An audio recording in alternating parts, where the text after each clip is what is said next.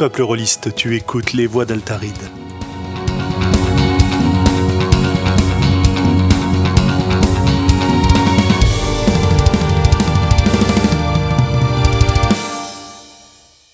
Numéro 43 des voix d'Altaride, avec euh, un chat qui commence déjà à se remplir euh, sur www.sandrone.fr slash le-direct. Et avec moi ce soir, eh ben avec moi ce soir, le Globo pour le moment. Eh mais oui, bonjour à tous. Nous allons peut-être être rejoints par de petits camarades tout à l'heure, mais pour le moment, écoutez, histoire de commencer à l'heure, il est 21h01, nous sommes le 20 mars 2017. Wow. Et ce soir, on s'est posé un thème formidable, n'est-ce pas hein? Oui. Campagne de jeu de rôle. Comment les faire ah. durer infiniment Merci Xavier. The Never Ending Story. Exactement. Pour les plus anciens. Never Ending Story. Bien, eh ben écoute, on va pouvoir en parler. Alors avant tout, euh, bah pareil, quelques petites nouvelles. Petit événement à annoncer euh, qui me semble quand même important. Demain, demain, euh, mardi 21 mars, mm. hein mm-hmm. l'association Opal Rollist fête ses 10 ans, qui, ma foi, nous a quand même permis de jouer pas mal de temps. Oui, oui, ils sont tous euh, fort sympathiques, bien dynamiques dans le milieu du jeu de rôle, puisque, rappelons-le, Opal Rollist euh, intervient souvent en convention pour faire de l'animation, euh, animer, monter un stand, etc. et puis on a une paire de copains là-bas qui, qui traînent dans l'association, donc voilà, je, leur souhaite à tous. Ouais. voilà, je leur souhaite à tous de bons de bons dix ans et qu'ils en profitent bien. Et voilà, je regrette d'habiter loin pour ne pas aller ah, trinquer avec eux. Eh oui, effectivement, c'est un petit peu dommage. Euh, bah écoute, euh, donc euh, Opal release demain. Euh, c'est une assos. Bah finalement, je crois que sans Opal, ce podcast n'existerait pas parce qu'on s'est un peu tous rencontrés par ce biais-là. Bah ouais. Donc, bah rendons à César ce qui appartient à César, si j'ose dire. À part mhm. ça, on a pas mal de choses en préparation aussi avec la librairie Caribe notamment. Donc ça, ça viendra ça viendra un peu plus tard dans les mois à venir, mais on va se refaire normalement quelques petites euh, soirées jeux de rôle et littérature dans laquelle on pourra parler avec des créateurs de jeux euh, et des acteurs du monde de la littérature pour euh, explorer nos points communs, nos différences et ce qu'on peut s'apporter les uns aux autres. En dehors de ça, qu'est-ce qu'on peut rappeler, Xavier? On peut rappeler le l'appel à candidature de la journée ou le colloque des j'allais dire le colloque des 40 ans du jeu de rôle, mais ce n'est plus le colloque des 40 ans du jeu de rôle. Disons la journée. C'était pas un colloque, c'est une journée d'études. Voilà. Eh ben, disons la prochaine journée d'études qui aura lieu avec l'université Paris 13. On a, si euh, vous voulez participer à cet événement-là, vous avez jusqu'à la fin du mois, je crois, pour envoyer vos propositions. Certaines seront donc sélectionnées pour pouvoir ensuite participer à cette journée exceptionnelle. Une chose est sûre, c'est qu'on y sera au moins derrière euh, la technique pour essayer d'enregistrer un maximum euh, de ces de ces conférences et de ces interventions, mhm. voilà. Et, et peut-être même euh, peut-être même si l'inspiration nous vient. Tu as fait, tu as fait une tu, as fait une proposition, toi J'en ai une qui mûrit. malheureusement, j'ai pas eu le temps de la formaliser pour le moment.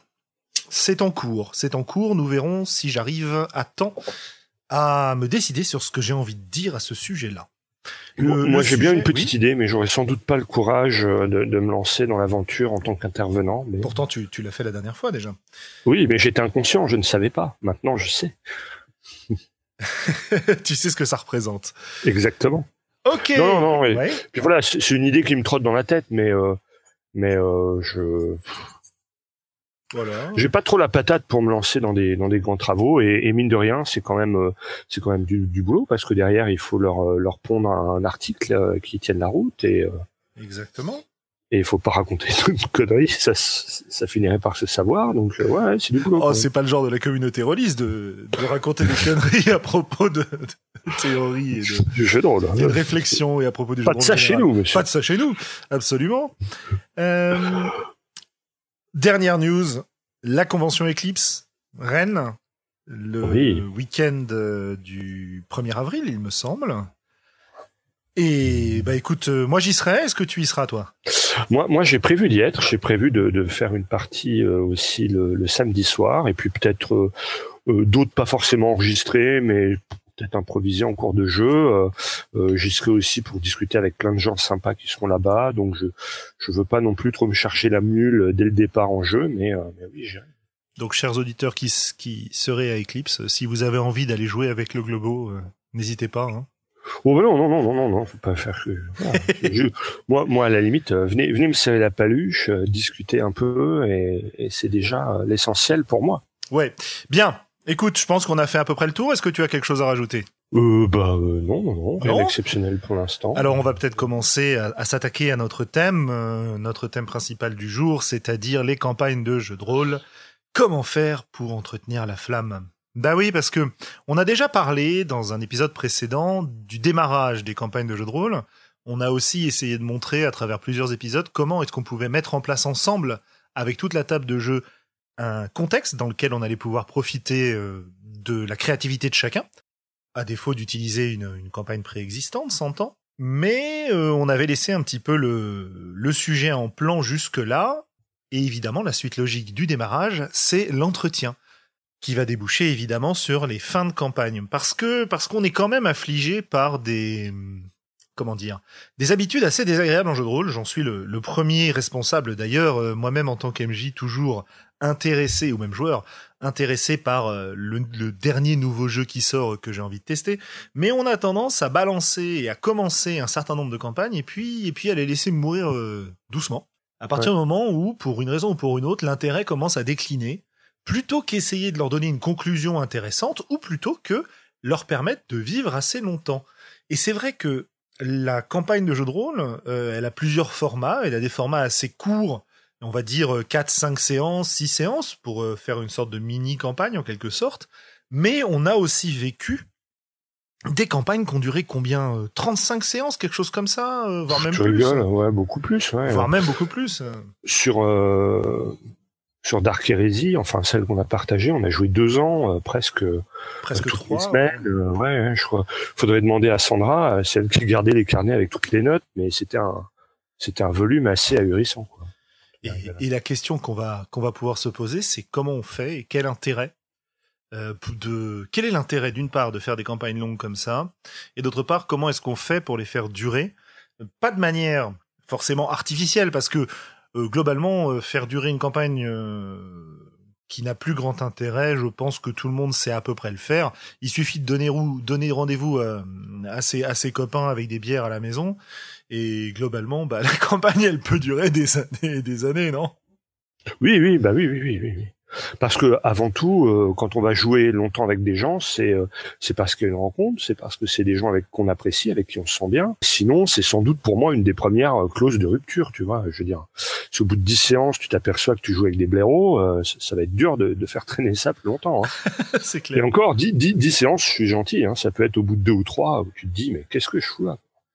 Exactement. Alors écoute, euh, je te propose qu'on commence par parler peut-être de ce qui nous paraît la réponse à toi comme à moi la plus évidente euh, mhm. et peut-être même la plus efficace, mais peut-être aussi la moins intéressante à discuter, c'est-à-dire l'aspect logistique, parce que mine de rien, ça a une importance assez euh, assez prégnante, cette histoire de, de logistique et d'organisation lorsqu'on va faire durer une campagne pour un groupe de jeux ou en tout cas organiser des sessions régulières avec un groupe de jeu. Ça y est, j'ai balancé le mot. Euh, et puis une fois qu'on aura euh, parlé un petit peu de cet aspect-là, qu'on s'intéresse à ce qui se passe à l'intérieur du jeu et comment rendre les choses intéressantes parce que là il y a beaucoup beaucoup de choses à dire euh, et je, je te disais je te disais en ouverture que finalement j'avais pas grand chose à dire mais rien que commencer à en parler ça y est j'ai des choses qui reviennent ça, ça émerge ça, ça commence à émerger voilà. ça bouillonne super. ça bouillonne exactement alors, euh, la logistique, bah écoute, je pense que le mot-clé, c'est la régularité, c'est ça? Ouais, moi, j'ai vraiment... Euh, dans les hein, dans ma longue expérience de jeu de rôle, euh, il y, a, y a quelque chose qui euh, que les, les meneurs de jeu disent souvent, c'est que ils se sentent pas l'énergie de faire meneur de jeu toutes les semaines. Et donc, la réponse qui est généralement trouvée, c'est de dire, bah, on va jouer tous les 15 jours, ou une fois par mois, ou toutes les trois semaines. Et donc ça, ça commence comme un vœu pieux. On, on essaie de jouer tous les 15 jours et puis finalement sur les, les semaines où on joue pas, on va intercaler d'autres trucs et puis ces choses-là vont prendre de la place, vont gonfler et du coup la, campagne qu'on devait jouer tous les 15 jours, on, la joue toutes les trois semaines, puis tous les mois, puis tous les mois et demi, puis on la joue plus. Donc moi la seule réponse que j'ai trouvée à ça, c'est de me dire eh bien tant pis. Euh, si je me lance dans une campagne avec quelqu'un, je vais jouer toutes les semaines Sinon, je sais que euh, moi, à titre personnel, j'y arrive pas, ça tient pas. Et, et c'est comme ça qu'on a réussi à jouer ensemble euh, pendant aussi longtemps sur, euh, sur certaines campagnes, Julien. C'est parce qu'on jouait toutes les semaines. Oui, bien sûr. Euh, on, a, on, avait un, on avait un créneau le, le mardi quand tu étais encore parisien. Et c'est vrai que le mardi était réservé à cette campagne de jeu, sachant que la règle qu'on s'était mis en place, c'était, si je ne m'abuse, on joue si, alors on était combien? On était 6, je crois, au total. Oui, oui, oui, cinq euh, joueurs plus cinq joueurs, euh, voilà, plus une une, une meneuse, une meneuse en l'occurrence, c'est vrai. Que l'on salue. Bah, bien sûr. on lui fait plein de bisous d'ailleurs. Voilà, voilà, Dans son dans son épreuve actuelle, si je veux Surtout dire. voilà, voilà, voilà, elle va, elle va peut-être pas avoir l'occasion de te rejouer. Une oh. campagne de, de, Dark Heresy. Exactement, ouais, une campagne de Dark on a fait, On a fait l'intégrale des, des, campagnes officielles de Dark Heresy. Oui, c'est ça. On a fait. Euh, alors attends, c'était quoi l'héritage des Harlock, je crois? Ouais, on a commencé par ça. Je sais pas si c'est comme ça qu'elle s'appelle, mais c'est comme ça que nous on l'appelait. Et la deuxième, c'était Apostasis Gambit ou quelque chose comme ça, une première en français, une deuxième en anglais. Enfin bref, on a, on s'est plongé, on s'est vautré dans cet univers-là. Et je disais, la règle qu'on s'était mis en place sur nos, notre groupe de six, c'est qu'à partir du moment où on avait deux euh, absents, on ne jouait pas, mais que si on avait qu'un seul absent, on continuait à jouer. Et ça, mmh. ça nous a permis effectivement de tenir le coup. Euh, pendant, pendant, oui, c'est ça, deux ans, euh, un nombre de séances assez, assez conséquent. Assez colossal, hein, ouais. Alors, il faut bien dire que toutes les, toutes les séances n'ont pas été mémorables. Hein. Ça, c'est le. Ça, c'est à peu près évident, oui. C'est le revers de la médaille. Hein. Il y a des fois, on n'était pas en forme, euh, la meneuse n'était pas en forme, bon, et puis, puis il y a eu de bons moments aussi. Mais la, la régularité a permis de tenir le coup. Alors après, ouais. après, comment dire? Je suis pas convaincu que. Euh, alors je suis convaincu que si on n'avait pas eu cette régularité, on ne serait pas allé au bout de cette campagne. Je suis assez, euh, je suis assez content qu'on ait réussi à aller au bout de cette campagne-là parce que ça a été quand même un, un bon moment globalement. Mais c'est clair qu'il y a beaucoup de séances qui n'étaient pas très intéressantes et si on n'avait pas eu ce côté rendez-vous avec les amis réguliers, je pense que, bon, je pense que la campagne aurait perdu beaucoup de son intérêt en fait parce que. Il y a, il y a de l'intérêt pour les personnes, mais mais il y a du, du côté rituel aussi. Exactement. Exactement. Et je pense que c'est ce rituel qui, qui a permis de, de, compenser un petit peu les défauts et les faiblesses de, euh, bah, de du scénario euh, qui était proposé, puisque c'était des scénarios du commerce, hein, donc euh, qui avaient des côtés très intéressants, mais des côtés extrêmement limités, comme souvent. Oui, oui, oui. Alors, est-ce que ah bah tiens, je vois que que Benoît, le spécialiste des longues campagnes, nous a rejoint. Salut Benoît. Se rapproche. Est-ce que tu peux parler? Parce que là, pour l'instant, on ne t'entend pas. Ah. Écoute, pour l'instant, non. Bon, écoute, on euh, sachons que... Dès que tu peux prendre la parole, prends la parole. Ouais, n'hésite pas. Euh, moi, je, vois que tu as essayé d'éteindre et d'allumer ton micro, mais apparemment, petit incident technique, peut-être qu'il faut que tu, tu essayes de quitter et de revenir, je ne sais pas. Euh, bien, alors je disais ça, on a ce côté régularité. Moi, je, il se trouve que la grande majorité des campagnes longues que j'ai pu jouer ont été basées sur la régularité et sur un deuxième élément hyper important qui est, euh, alors pas forcément une régularité toutes les semaines comme toi, là je suis un peu plus dubitatif de ce point de vue-là. Euh, je sais que j'ai eu des longues campagnes qui ont duré avec euh, entre une et deux parties par mois pendant euh, 4-5 ans. Hein, wow. Et, et, et c'est loin d'être euh, les plus longues campagnes que j'ai rencontrées. Hein. Je connais des gens qui, qui ont fait des choses beaucoup beaucoup plus longues. Euh, mais l'autre élément, c'est d'avoir un élément qui soit moteur dans le dans le groupe de jeu quelqu'un qui a vraiment envie de rassembler tout le monde pour continuer à jouer.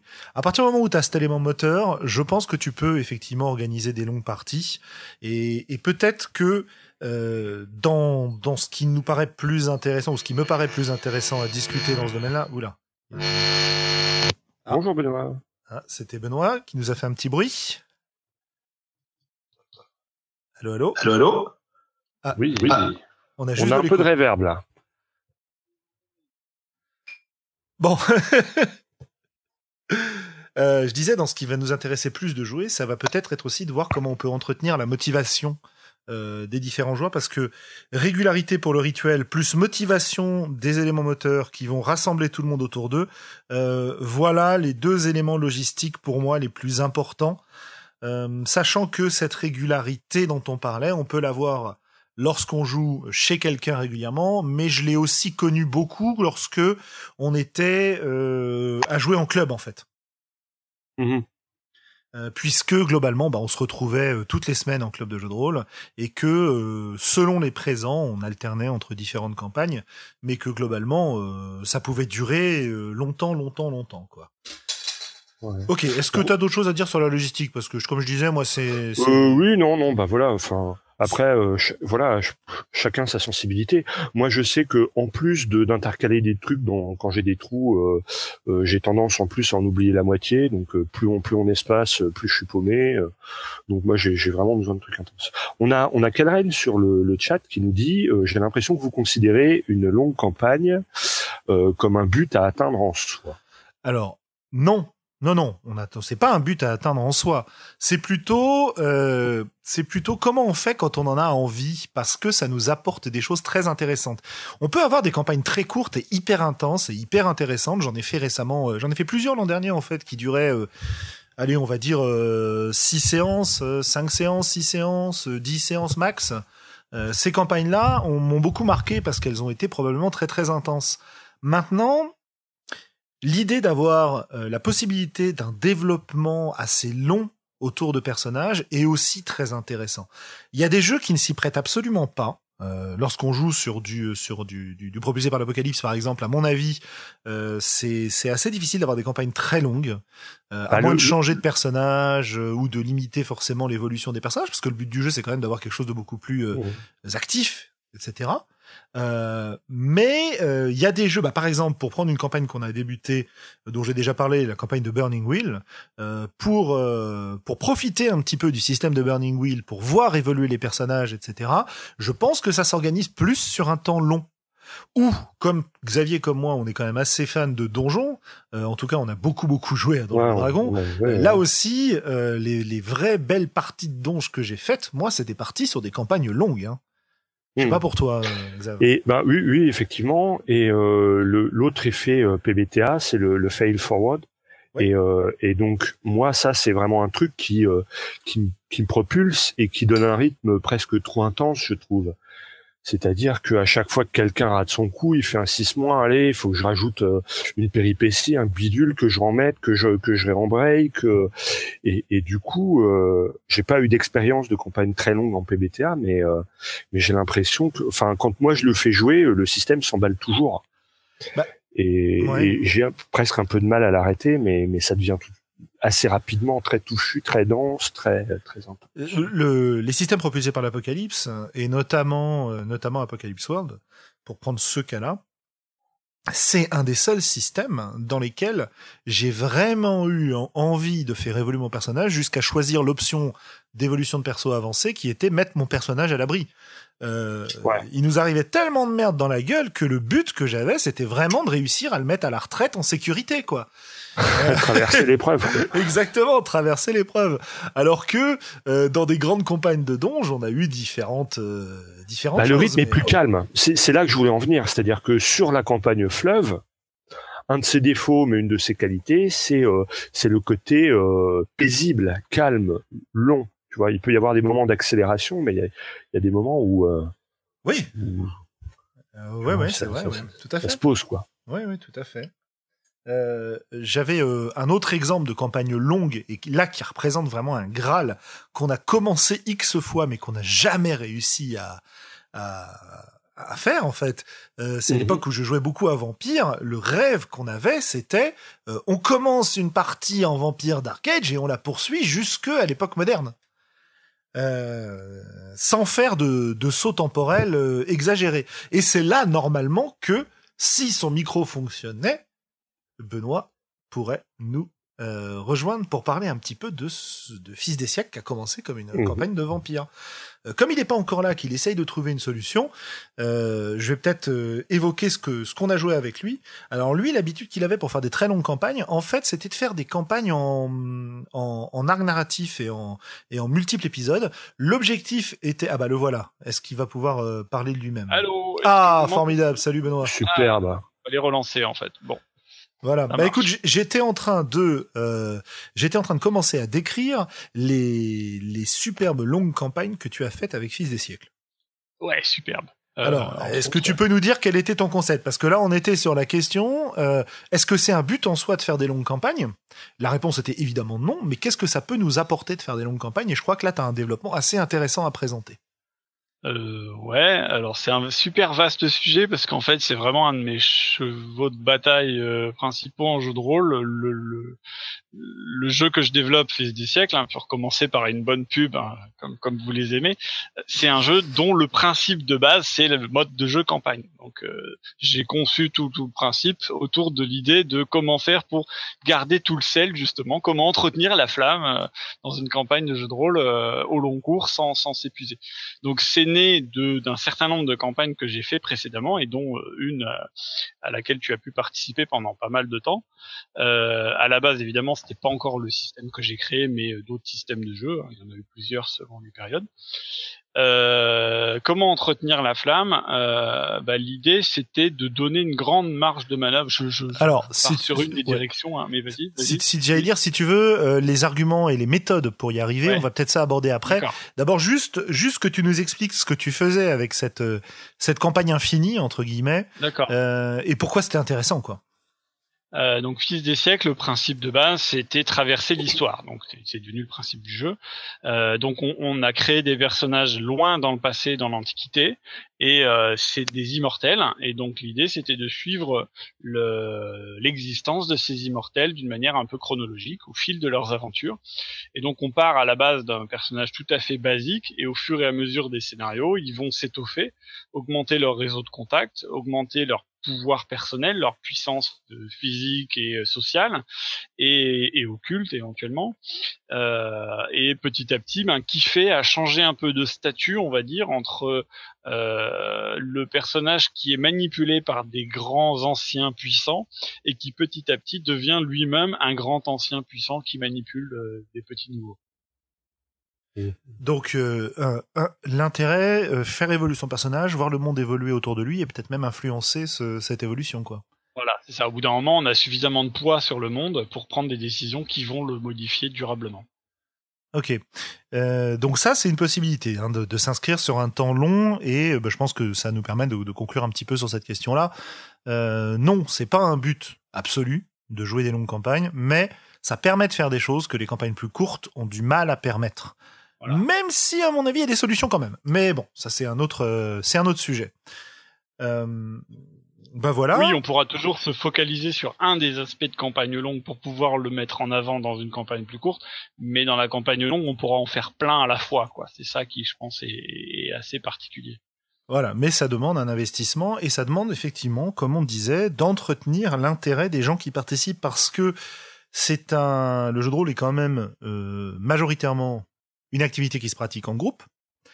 Et à partir du moment où certains membres du groupe euh, perdent de l'intérêt, eh bien, on a tout de suite le risque que notre euh, notre belle campagne, notre belle construction euh, s'effondre totalement, sans sans réussir à trouver une conclusion satisfaisante. D'ailleurs, de, oui. de ce point de vue-là, les, souvent la- l'interruption due aux vacances d'été euh, est, est un risque de, de fin de campagne assez euh, assez avéré. Euh, moi, j'en connais plein qui ont pas redémarré à la à la à la- à l'année scolaire suivante, si tu veux. Ouais, ça c'était particulièrement vrai euh, quand on était étudiant en, en club, ouais. Pardon, euh, Benoît, vas-y. Oui, j'allais juste dire, est-ce que la, la, la, la fin de campagne dont tu parles, est-ce qu'elle est une fin en soi C'est-à-dire que, par exemple, là, les, les campagnes au long cours euh, à travers le temps dont je parle, au final, globalement, j'en ai fait plusieurs et on n'est jamais arrivé euh, à un terme précis, par exemple, euh, arrivé au présent, tu vois. Euh, Mhm. L'idée n'était pas forcément d'avoir une fin, mais de suivre le, le, le- la, la vie des personnages euh, pendant aussi longtemps que ça nous plairait, quoi. Après, ça n'empêche pas d'avoir des fins ponctuelles, d'avoir plusieurs fins de campagne à l'intérieur de ta méta-campagne finalement, euh, qui intègre plusieurs cycles narratifs. Voilà, bah écoute. je Parce que qu'on- parce que t'arrives t'arrives toi à avoir une, une intrigue méta que tu vas tenir sur euh, je sais pas euh, Ah c'est- c'est 200 carrément- 200 épisodes. euh, Ouais, ouais. Enfin après 200, je sais pas si j'ai déjà fait 200, mais euh, pendant 10 ans, euh, avoir joué à une même campagne euh, de manière continue, ouais, ouais, ouais. Bah, si tu vas sur le site d'Altarid, tu verras des tas de comptes rendus de parties pour différents univers, hein, par exemple Star Wars. tu vois, je, je, ne doute, je ne doute pas que tu aies réussi à le faire, Benoît, mais moi je voudrais comprendre comment tu arrives à, à, à, tenir une métaplotte sur sur un temps aussi long, tu vois. C'est ça qui m'impressionne. Alors c'est pas moi, hein, c'est le groupe, tout c'est toujours pareil en jeu de rôle. Hein. Le MJ tout seul, il peut faire ce qu'il veut. Si, si le groupe y suit pas, ça marchera pas. Euh, une des méthodes qu'on avait, en particulier à Star Wars, était d'avoir plusieurs MJ dans un même univers, et du coup de s'enrichir l'univers d'influences différentes, de, de regards différents, et des juste de travailler en bonne intelligence pour que les apports des uns et des autres restent cohérents les uns avec les autres. Mhm. Il y a eu d'autres meneurs de jeu qui ont créé de nouveaux euh, grands méchants, de nouveaux PNJ que, j'ai pu moi utiliser et que j'aurais jamais eu l'idée d'inventer et qui ont rajouté beaucoup de sel à, mes aventures parce que parce qu'il y avait un truc euh, neuf quoi, un petit peu différent hein, dans le ton. Et, est-ce que tu penses que ça concourt au, au fait d'avoir pu tenir dix ans que à certains moments d'autres aient pris le relais? Ouais, ouais, je pense que c'est important. Puis ça donne euh, parce que souvent les autres MJ c'est en fait des joueurs imatables. Et, euh, et du coup, il y a un jeu de tu donnes et tu reçois, tu vois, euh, une sorte de, de va-et-vient. Euh, donc, enfin, je sais plus où est-ce que je vais en venir, mais voilà, c'était ce que je voulais dire déjà de base. Ouais, ouais, on part, on part un peu dans tous les sens là. Ouais, ouais. Bah écoute, je pense que euh, on va garder sous le coude cette idée de méta campagne et cette euh, et cette multiplication d'épisodes longs pour faire un truc immense et peut-être se concentrer d'abord sur euh, un grand épisode. Parce que finalement euh, on est un peu dans la. On peut, on peut faire des parallèles avec les autres euh, œuvres de fiction euh, de façon assez facile. on peut comparer ça à des, enfin, comparer la nouvelle au cycle de romans immense et quasiment infini. qui, qui, qui, qui a parlé de, de, de Game of Thrones par exemple, qui est quand même assez long, dirons-nous ou euh, de la roue du temps de Jordan, euh, ou euh, pour citer un, un, un, français assez vieux, la Compagnie des glaces pour ceux qui connaissent, dans le dans le cadre de cycles de bouquins infinis, ça se pose là aussi. On peut parler des des séries télé qui durent 10 saisons, 12 saisons, 15 saisons. on peut parler de, de tout ça quoi. C'est pas c'est pas un phénomène unique dû au jeu de rôle. Mais alors, en général, quand on prend une longue série, on a euh, des différents arcs qui vont pouvoir durer parfois moins d'une saison, parfois plus d'une saison. Euh, je pense que ce que décrivait Benoît dans ces dans ces époques, en fait, finalement, si je reprends l'exemple de Fils des siècles que j'ai connu, quand on a joué ensemble, on a joué une première campagne qui se passait en Égypte antique et on a joué une deuxième campagne euh, qui a été un peu plus courte où on jouait en Chine à l'époque des royaumes combattants, je crois.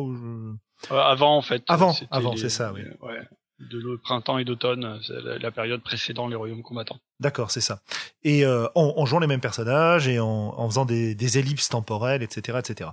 Euh, donc ça, c'est un petit peu le côté euh, arc long qui vont se développer avec finalement des campagnes qui se succèdent avec les mêmes personnages et avec, bah, comme tu disais, une espèce de, de métaplot autour de ça, une espèce de de menaces euh, prégnantes qui euh, dont on savait pas forcément grand chose, etc., euh, etc. Bon, ça c'est une chose.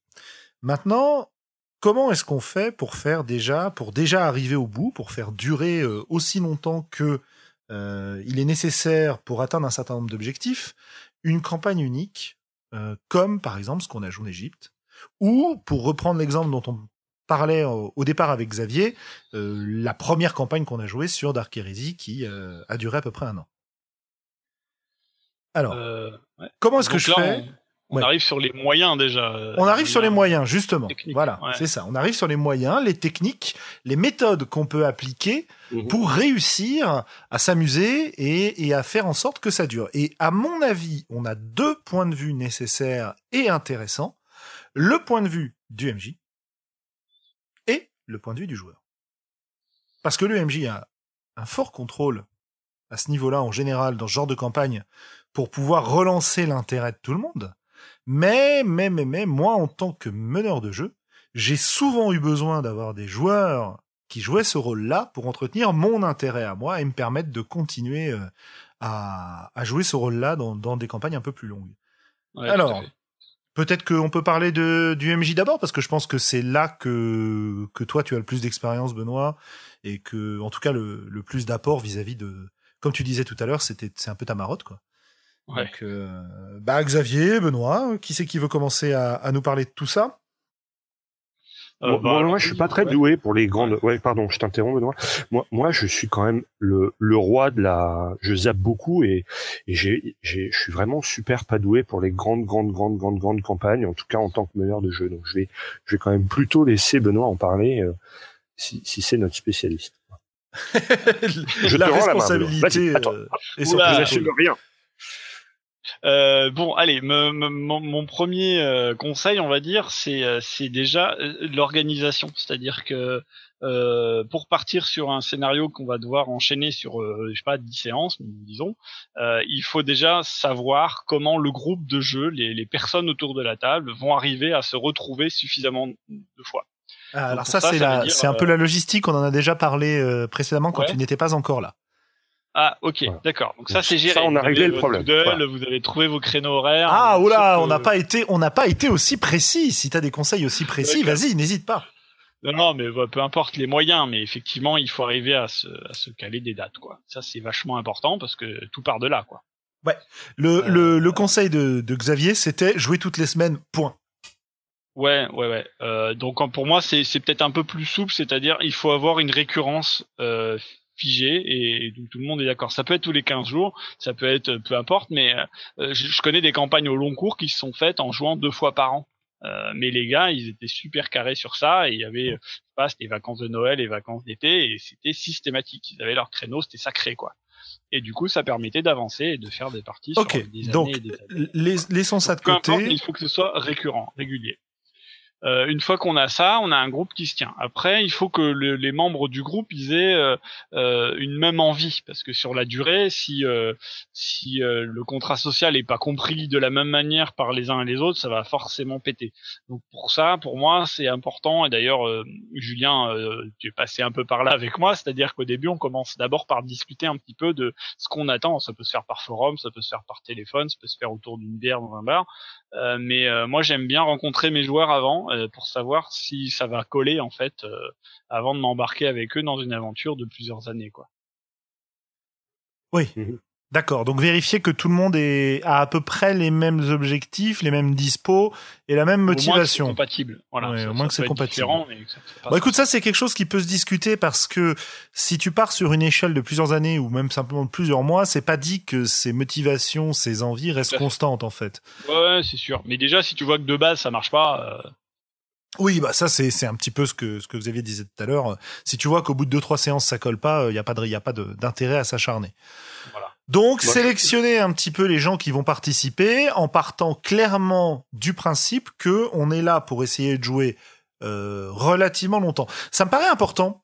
Ça me paraît important parce que j'en viens de plus en plus lorsque j'organise des parties ou je participe à des parties aujourd'hui à demander à ce que euh, on ait une vraie idée de la durée de ce qu'on va jouer. Mhm. Est-ce qu'on va jouer plutôt un one shot?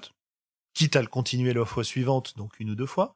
Est-ce qu'on va jouer sur de la petite campagne qui va durer 5-6 séances, euh, ou peut-être qui va durer un nombre de séances euh, non prévues, mais euh, sur deux mois, disons-nous, euh, voilà, on dit on va jouer à ça pendant deux mois, et puis bah écoute, on verra combien de fois on arrive à se réunir, mais le contrat c'est deux mois.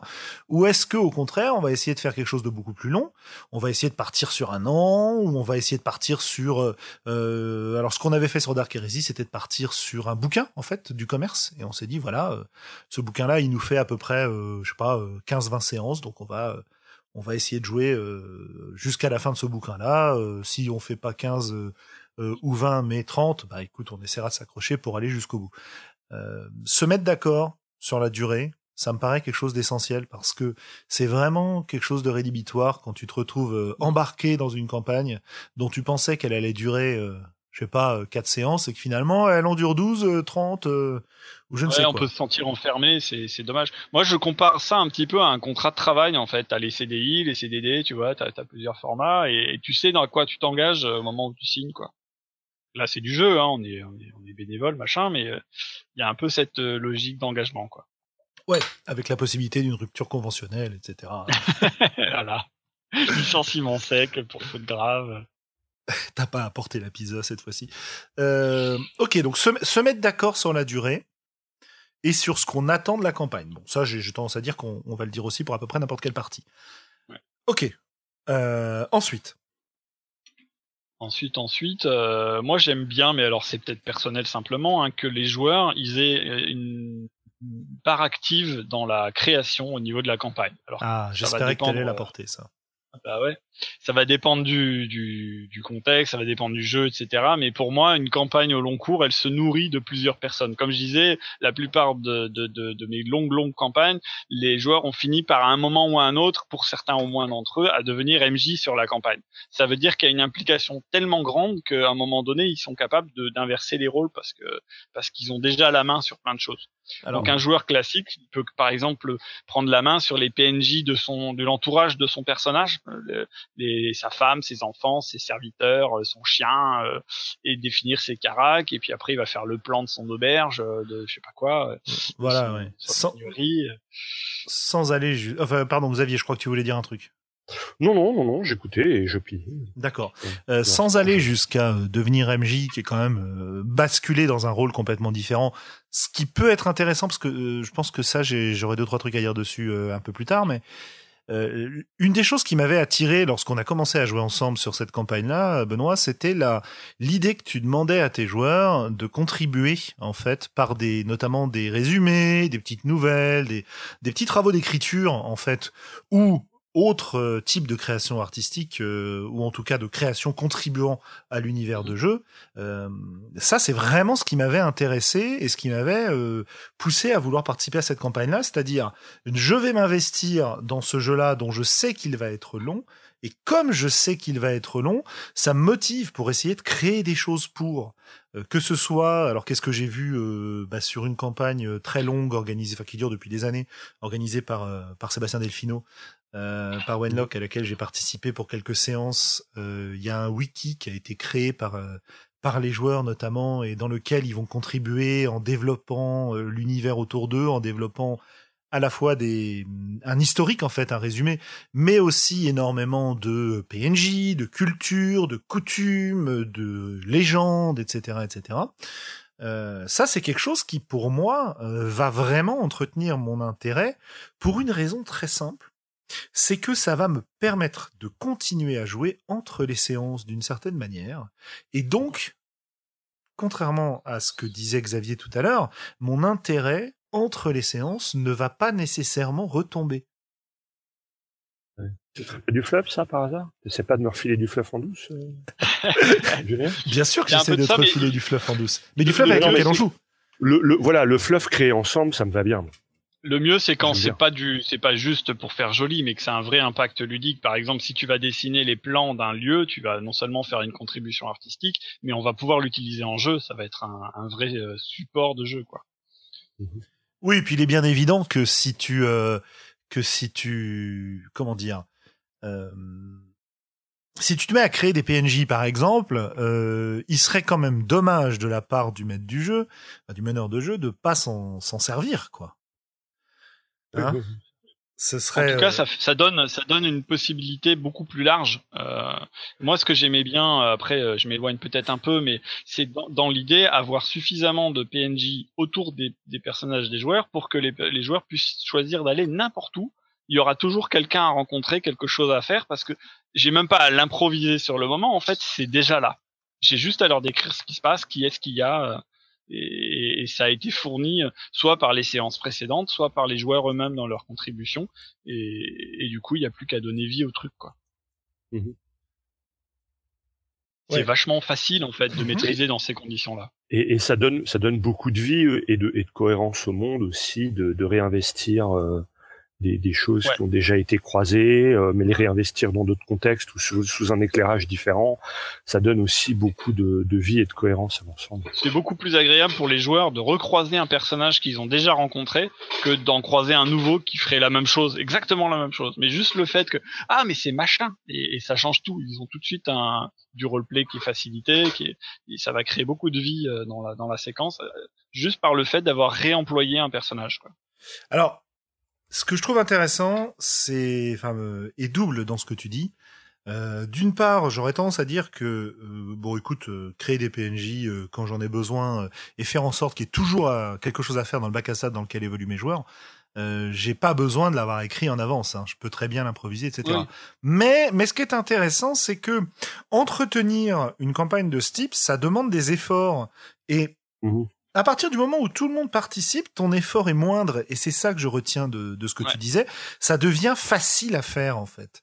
Il euh, y a ça, il y a le réinvestissement de ce qui a été créé qui va réattirer euh, l'attention des, des, joueurs, mais Kelrun euh, nous dit sur le chat quelque chose de tout à fait, euh, de tout à fait remarquable de ce point de vue-là. Il nous dit, le moment où les joueurs sont plus investis, ce qu'on décrit ressemble aux, aux promesses qu'on se fait pour aller au club de gym toutes les semaines, quoi. Euh, et, et, et c'est et c'est pas faux, c'est pas faux. Euh, mais cela dit, je pense que t'as as des systèmes de, de boucles vertueuses euh, et de cercles vicieux qui vont se mettre en place.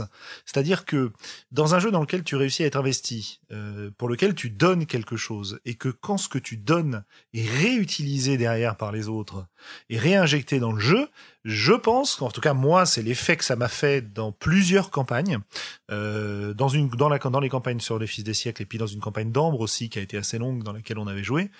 Euh, puisqu'en plus c'était euh, codé dans le dans le système de jeu cette possibilité de d'intervenir et de créer des choses. Euh, dans ces deux campagnes là, moi ça a entretenu mon intérêt. J'écrivais des trucs qui motivaient les meneurs de jeu et les autres joueurs derrière à s'en emparer, ça me remotivait et etc etc. voilà, c'est c'est l'idée. Et l'autre intérêt c'est que il y a, y a une des grandes difficultés, une des principales difficultés pour moi à être meneur de jeu sur de longues campagnes, c'est euh, cette idée d'entretien euh, et de nécessité d'écrire beaucoup de choses à propos des PNJ justement. Euh, autant des joueurs qui débarquent dans une ville. Euh, pour reprendre un exemple, euh, pour reprendre un exemple sur le sur le chat, on nous dit tu connais le forgeron, bien sûr, c'est qui? Euh, bah voilà, à partir du moment où dans une partie on va dire le forgeron c'est qui? Moi en tant que meneur de jeu, tu peux être à peu près certain que la fois suivante j'ai oublié qui c'était. Et là t'as deux choix, soit j'ai pris des notes et je me souviens qui c'était, soit j'ai des joueurs qui ont pris des notes et là on se souvient qui c'était, euh, soit personne a pris de notes et globalement on s'en tape et mais bon ça tombe un peu à plat quoi. Ouais. Ouais, il faut qu'il y ait, il faut qu'il y ait une trace euh, de tout ça, sinon effectivement, à part euh, les groupes qui ont une excellente mémoire, le MJ, il faut qu'il se rappelle bien de ces détails, sinon. Euh, voilà, donc ces contributions, c'est dommage qu'on n'ait pas Sandra parce que c'est un peu la, la, la, grande grande spécialiste, peut-être va-t-elle nous rejoindre, hein. euh, la grande mhm. spécialiste que nous respectons absolument dans ce domaine-là, de la prise de notes euh, en campagne. Hein. Elle remplit des carnets, des carnets et des carnets avec la mémoire de la campagne de manière phénoménale, quoi. Et c'est vrai que en tant que meneur de jeu, ça m'a beaucoup beaucoup facilité la vie en tant que joueur, ça m'a aussi beaucoup facilité la vie d'avoir euh, une archiviste à notre euh, table qui était capable de nous dire exactement ce qui était arrivé euh, quatre séances en arrière, comment s'appelaient les PNJ, quelle était la prophétie qu'on avait découvert, même si la prophétie en question était un machin balancé par un ivrogne improvisé par le meneur de jeu, simplement pour regarder comment les joueurs allaient réagir à ça, quoi. Hmm. Et c'est vrai que elle, elle l'a noté. Quand tu sais que dans la campagne, il y a des trucs qui vont servir plus tard, t'as vachement plus envie de les noter parce que c'est pas pour rien que tu les notes, c'est vraiment utile. Et quand je vois des joueurs euh, qui, qui, qui, rencontrent un gars, ils disent merde, celui-là, je l'ai déjà rencontré, mais je sais plus trop ce qu'on a fait avec lui. Ils sont déçus, ils sont dégoûtés de pas avoir l'info. Et, et, le jour où au contraire, ils ont noté le truc et ils sont là, ouais, haha, je sais comment utiliser cette euh, rencontre, cette info pour faire quelque chose de super. Bah, ils sont sont vachement contents d'eux et comme tu dis, il y a des cercles vertueux qui peuvent se mettre en place. Et moi, j'ai vu des joueurs à ma table euh, qui étaient très très réfractaires à l'écrit se mettre à prendre un minimum de notes, mais justement, ces notes-là leur servaient vachement, quoi. Alors, euh, à ce stade, il est évident pour tout le monde, je pense, que ce n'est pas une condition sine qua non euh, du jeu, mais c'est quelque chose qui est hyper intéressant. C'est une approche qui est intéressante, et elle est d'autant plus intéressante que on a commencé à parler de, de ce genre de choses par des contributions un peu éventuellement un peu artificielles ou des, des idées qui venaient aux joueurs, une créativité qui avait besoin de s'exprimer pour prendre mon cas. Mais on se rend compte que c'est quasiment la même démarche que la prise de notes au cours de la partie parce que lorsque un joueur prend des notes, tu as deux attitudes possibles.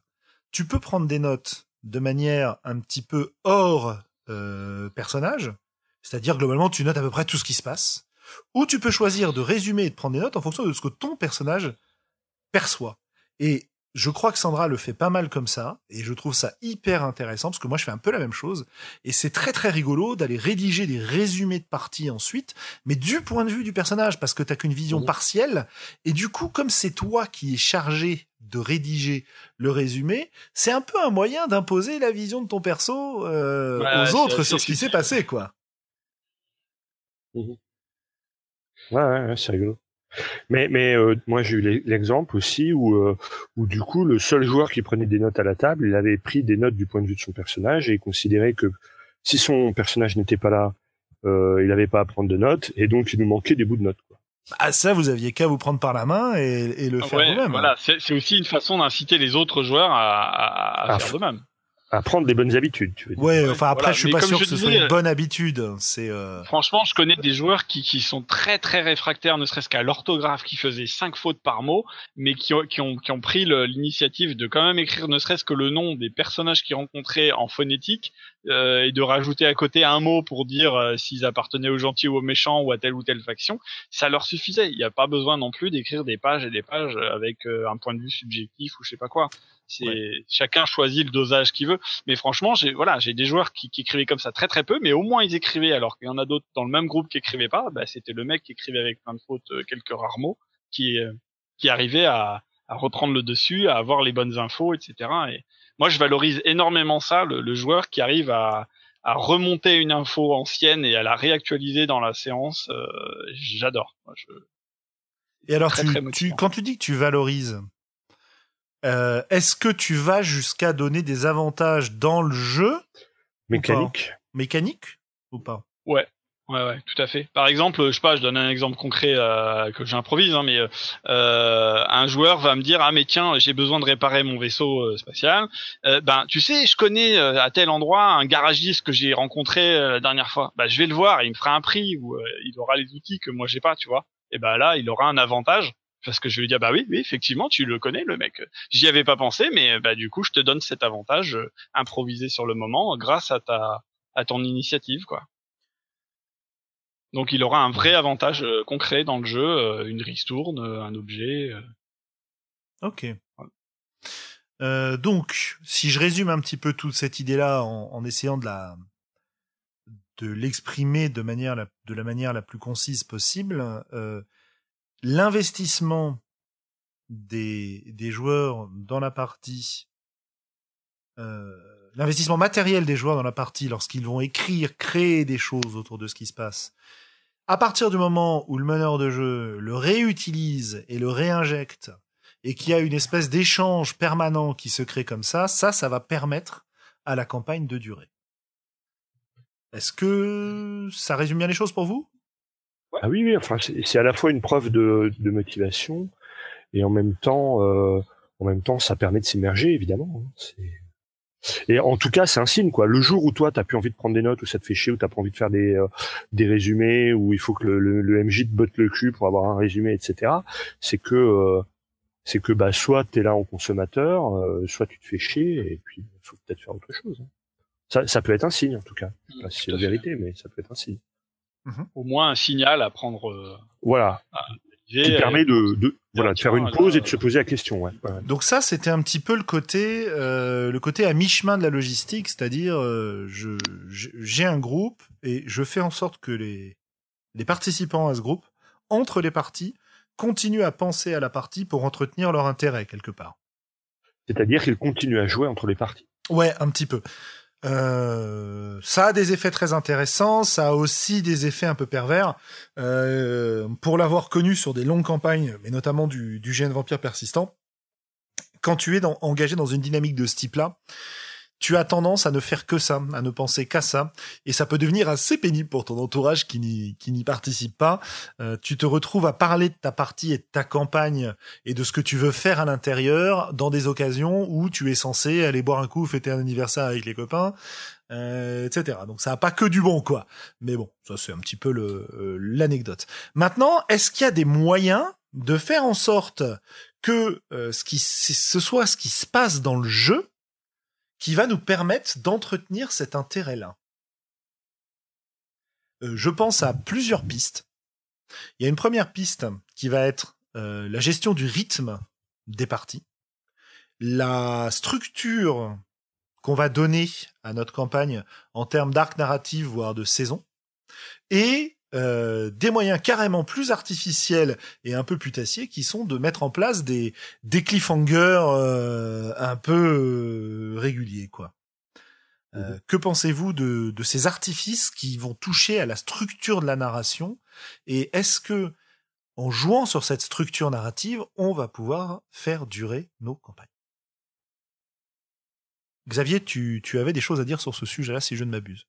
Euh, en fait, euh, c'est une, une, question qui a un peu été euh, euh, évoquée sur les podcasts américains que je suis, et notamment il y a Jim McClure qui a un, un système en huit étapes pour euh, pour pour monter des, des campagnes qui sont qui sont qui est très intéressant quoi où, où en fait dès le départ il essaie de il essaie de planifier un peu justement la durée, de quoi on va parler, euh, quelle est la situation dramatique, les participants, les protagonistes, euh, euh, construire un final et ce genre de choses. Et, sa méthode, si elle est assez didactique en huit étapes, pourtant il arrive à expliquer que c'est aussi quelque part un support à l'improvisation et que c'est juste pour lui donner un fil rouge pour être sûr de de, de, de, s'assurer une montée crescendo avec euh, des redescentes, euh, des remontées euh, et, et d'arriver à un final et d'avoir tous les éléments qui vont lui permettre de, de, faire ça bien et de bien improviser. Et donc moi j'avais trouvé cette, cette méthode en, en, huit étapes de Jim McClure particulièrement intéressant. Alors McClure, c'est le l'hôte d'un podcast qui s'appelle Talking Tabletop, qui est qui fait partie du One Shot Network, il me semble. Voilà, voilà, et qui a été invent, qui a été invité, un, qui a un, guest au Misdirected Mark euh, numéro 248. Est-ce que tu peux nous, nous présenter un peu sa méthode ou euh? Alors voilà, euh, donc la, la première étape, euh, c'est déterminer la métastructure.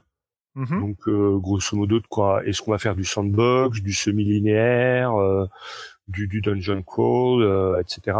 Sa deuxième étape, c'est définir une une situation dramatique. Euh, la, il y a notamment un bouquin qui l'inspire particulièrement, c'est euh, les 36 situations dramatiques de Georges euh, Polti qui est un, Français qui a écrit ça au début du siècle, en 1903. Ensuite, il se pose la, question de combien de temps ça va durer. Et, et, il se base sur des études marketing qui lui disent que des études marketing sur les sur les séries en fait qui lui disent que euh, les, les, gens arrivent à rester à peu près attentifs sur des sur 12 euh, à 15 heures en moyenne. Et il considère que bon comme le dans le jeu de rôle il y a des il y a des moments de mise en place qui peuvent être un peu plus longs. Lui lui quand il quand il démarre un truc il part sur 16 à 20 heures de jeu quoi. C'est-à-dire euh, 3 à 5 sessions. Donc ça c'est son troisième point. Son quatrième point c'est établir les participants euh, il conseille euh, sept groupes d'influence, donc euh, deux bonnes ou bonnes entre guillemets, c'est-à-dire deux protagonistes, deux mauvaises, c'est-à-dire deux antagonistes, deux neutres avec qui les forces protagonistes et antagonistes pourront éventuellement interagir, et ce qu'il appelle une, une wild card, c'est-à-dire un espèce de joker, qui va notamment lui permettre d'introduire éventuellement des éléments pour un arc narratif suivant ça, c'est ce qui m'a le plus plu dans ce qu'il développait, quoi. Ouais. Je, je, continue ou je suis chiant? Non, vas-y, vas-y, vas-y, continue. Ok. Donc étape, étape 5, il dit euh, euh, donc qu'est-ce que les euh, personnages joueurs essaient d'accomplir et qu'est-ce qui euh, va s'opposer à eux? Mhm. hein, donc là, il définit classiquement euh, voilà le, la, la, la difficulté, l'enjeu et la difficulté de, de l'arc. Ensuite, euh, étape 6, établir des euh, certaines scènes marquantes. Euh, donc en, en 3-4 actes, quoi, quelques, quelques grands moments qu'il aimerait voir dans sa campagne. en 7, il parle de, de, de construire son final, hein, donc de, de, prévoir de mettre, bah, d'arriver à ce crescendo qui, qui, doit conclure l'arc narratif. Et, et finalement, en huitième point, c'est placer des graines pour des arcs narratifs futurs. Mhm. donc là, c'est surtout là qu'il va réinvestir son, sa wildcard, son joker dans les différents protagonistes. Alors je vous le fais en, en 30 secondes là, hein, mais euh, mais euh, j'ai trouvé euh, une fois de plus hein, que c'était un épisode vraiment intéressant. Puis il donne des exemples et puis il développe un peu. Mm-hmm. Et moi je, ça pas mal. je vais je vais je vais enfin je conseillerais à nos auditeurs d'aller regarder la série Buffy contre les vampires. Ça ah ils, en parlent, hein. c'est un de leurs grands. Tu, m'étonnes. Euh, Buffy, ça a été quand même, de ce point de vue-là, assez magistral parce que ça développe deux choses. Ça utilise ce genre de schéma de façon très très efficace. Euh, c'est-à-dire que euh, il y a plein d'autres séries comme ça, mais c'est une des premières en tout cas qui m'a marqué de ce point de vue-là, où la menace de la saison suivante commence à apparaître dans la en filigrane dans la saison qui est en train de se produire par des éléments qui sont pas vraiment liés au reste que quand à l'œil tu peux tu peux repérer euh, et quand tu n'as quand, quand tu te laisses embarquer tu les repères pas mais évidemment quand ça arrive tu dis ah mais oui bon sang c'est vrai donc ça c'est une chose ok. En plus c'est euh, c'est les 20 ans de Buffy en ce moment hein. euh, donc euh, ça c'est une chose. Et le deuxième truc qui est hyper intéressant sur cette série c'est euh, le développement des personnages et des relations entre les personnages. C'est-à-dire que bah, signalait encore une fois que un des grands intérêts, euh, enfin un des grands moyens euh, de d'entretenir l'intérêt de tout le monde, c'est évidemment de développer des relations riches entre les personnages et de se centrer sur les personnages et sur ce qui leur arrive, plutôt que se centrer sur l'évolution du monde autour d'eux. Euh, enfin, peut-être que j'interprète un peu trop ce qu'il disait. Euh, en tout cas, c'est c'est comme ça que je que je l'entends parce que c'est vrai que c'est une méthode qui est extrêmement efficace et qui peut très très bien marcher et ce qui va nous accrocher le plus souvent dans ces longues séries et de bouquins, euh, ces longues séries télé et ces longues campagnes de jeux de rôle, c'est vraiment ce qui arrive aux personnages plus que comment dire euh, le côté aventure un peu instantané ou scénar un peu instantané si tu veux. Euh, tu, tu, tu as un certain nombre de structures dans lesquelles chaque, euh, chaque peut-être pas chaque partie, mais chaque micro-arc narratif euh, va euh, euh, dégager une problématique, tu vas vivre de l'aventure, tu vas réussir à, à, affronter une menace, tu vas, tu, vas lutter contre tes fronts, pour reprendre du Apocalypse World, et, et, et, tu vas effectivement être récompensé, etc. Mais qu'est-ce qui va faire que tu vas continuer à suivre ce qui, ce qui arrive à ces personnages lors de la menace suivante quand elle apparaît? Eh ben, c'est pour moi effectivement l'intérêt que tu vas porter à, à ce groupe à son à son à ce personnage et à ses relations autour etc etc quoi. Et, et là-dessus Buffy est absolument magistral quoi. Euh, c'est c'est c'est euh, alors je sais pas si vous avez vu la série euh, ou pas. Moi ça fait longtemps que je l'ai ça fait très longtemps que je l'ai pas regardé donc euh, si ça se trouve euh, j'idéalise un petit peu les choses. Mais mais j'ai vraiment la sensation que tu as des persos qui ont une évolution intéressante que tu t'attaches vraiment beaucoup à eux et que c'est ça qui a porté la série en fait. Voilà. Je pense qu'il y a pas mal de liens d'ailleurs qu'on peut faire entre Buffy et les comics euh, américains.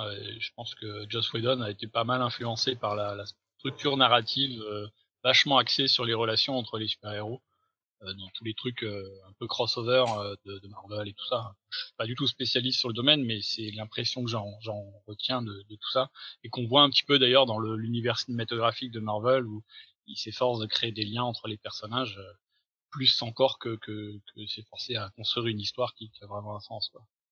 Absolument, et tu as même un autre domaine relativement inattendu, ou en tout cas qui m'a beaucoup surpris lorsque j'ai euh, que j'ai que j'ai compris que ça fonctionnait comme ça, c'est l'univers du catch. ah oui.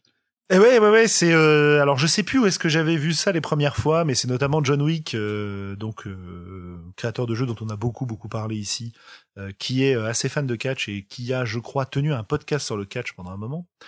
Euh, il se trouve que y a vraiment des histoires d'arc narratif, de d'ennemis, euh, d'inimitié, de vendetta, d'alliance, de trahison, de de, enfin bref, des tas et des tas d'histoires qui sont tournées autour des lutteurs mais aussi des managers, mais aussi de leur famille, etc., etc.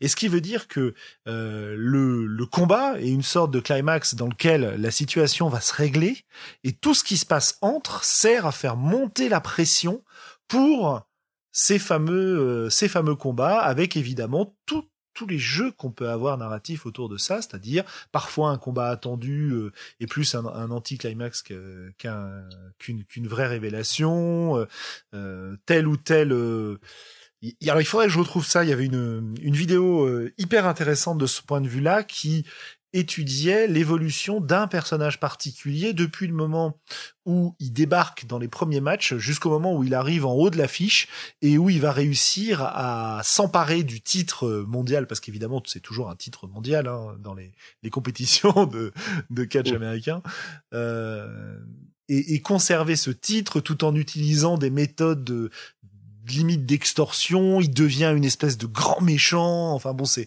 c'est tout à fait passionnant de ce point de vue-là. Moi, je, dois avouer que je suis pas vraiment ce genre de choses, mais euh, j'ai trouvé ça complètement dingue qu'en utilisant des techniques de ce type-là, on arrive à rendre relativement passionnant quelque chose qui, au départ, moi, ne m'intéresse pas du tout. Je dois bien le dire. Moi, moi, ce que j'aime dans cette méthode, c'est que ça permet aussi de ne pas faire reposer euh, euh, exclusivement sur le meneur de jeu euh, la responsabilité de tout l'intérêt de la partie. Ça lui permet aussi peut-être de ne pas toujours s'épuiser et, ça donne une vraie agentivité aux joueurs, quoi.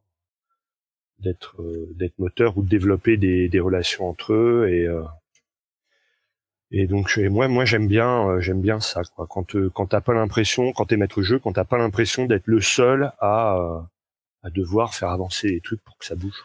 Bah oui, parce que euh, je le disais tout à l'heure, euh, moi je suis un meneur de jeu assez paresseux. Euh, moi, les, les, les, campagnes que je maîtrise, même quand elles sont longues, ça se base quand même beaucoup, beaucoup, beaucoup sur de l'improvisation, avec quelques éléments. Enfin, maintenant j'utilise des méthodes un peu. ça fait longtemps que je le faisais, mais grâce à Apocalypse World, je l'ai, je l'ai quand même bien formalisé de manière beaucoup plus efficace. des méthodes type front, avec une évolution du monde. Et ça nous amène à une remarque qui nous est faite sur le chat. c'est Ael qui nous dit euh, est-ce qu'il ne faut pas que les personnages et le monde évoluent pour que la campagne reste intéressante? C'est-à-dire que est-ce que tu peux te contenter de d'avoir une évolution des relations entre les personnages et des personnages, ou est-ce qu'il faut qu'ils aient un impact sur le monde autour d'eux?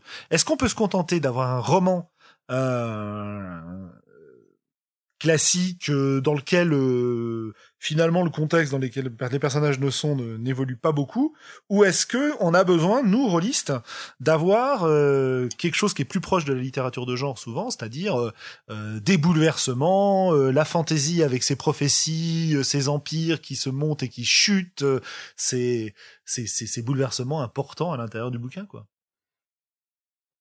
bah, c'est pas pour rien que le jeu de rôle est essentiellement basé sur des mondes de fantasy et en tout cas d'imaginaire euh, plutôt que du, du, réalisme pur jus quoi. C'est assez rare les jeux de rôle où il n'y a pas de fantastique. Je pense que c'est justement pour pouvoir rajouter cette, euh, cette surdose de, de, de changement, de bouleversement où tout, tout devient vraiment possible puisque euh, bah, rien n'est rien n'est interdit à l'imaginaire quoi. Mmh ouais, Juste mais moi je, je serais bien. Oui, pardon, mais je t'en prie. Je t'en prie, je t'en prie. Euh, en fait, juste, je, je, serais bien revenu sur euh, l'histoire des, des, des, des, règles là, de, enfin des, des, des, euh, des points à, à, suivre pour euh, faciliter la création d'une campagne.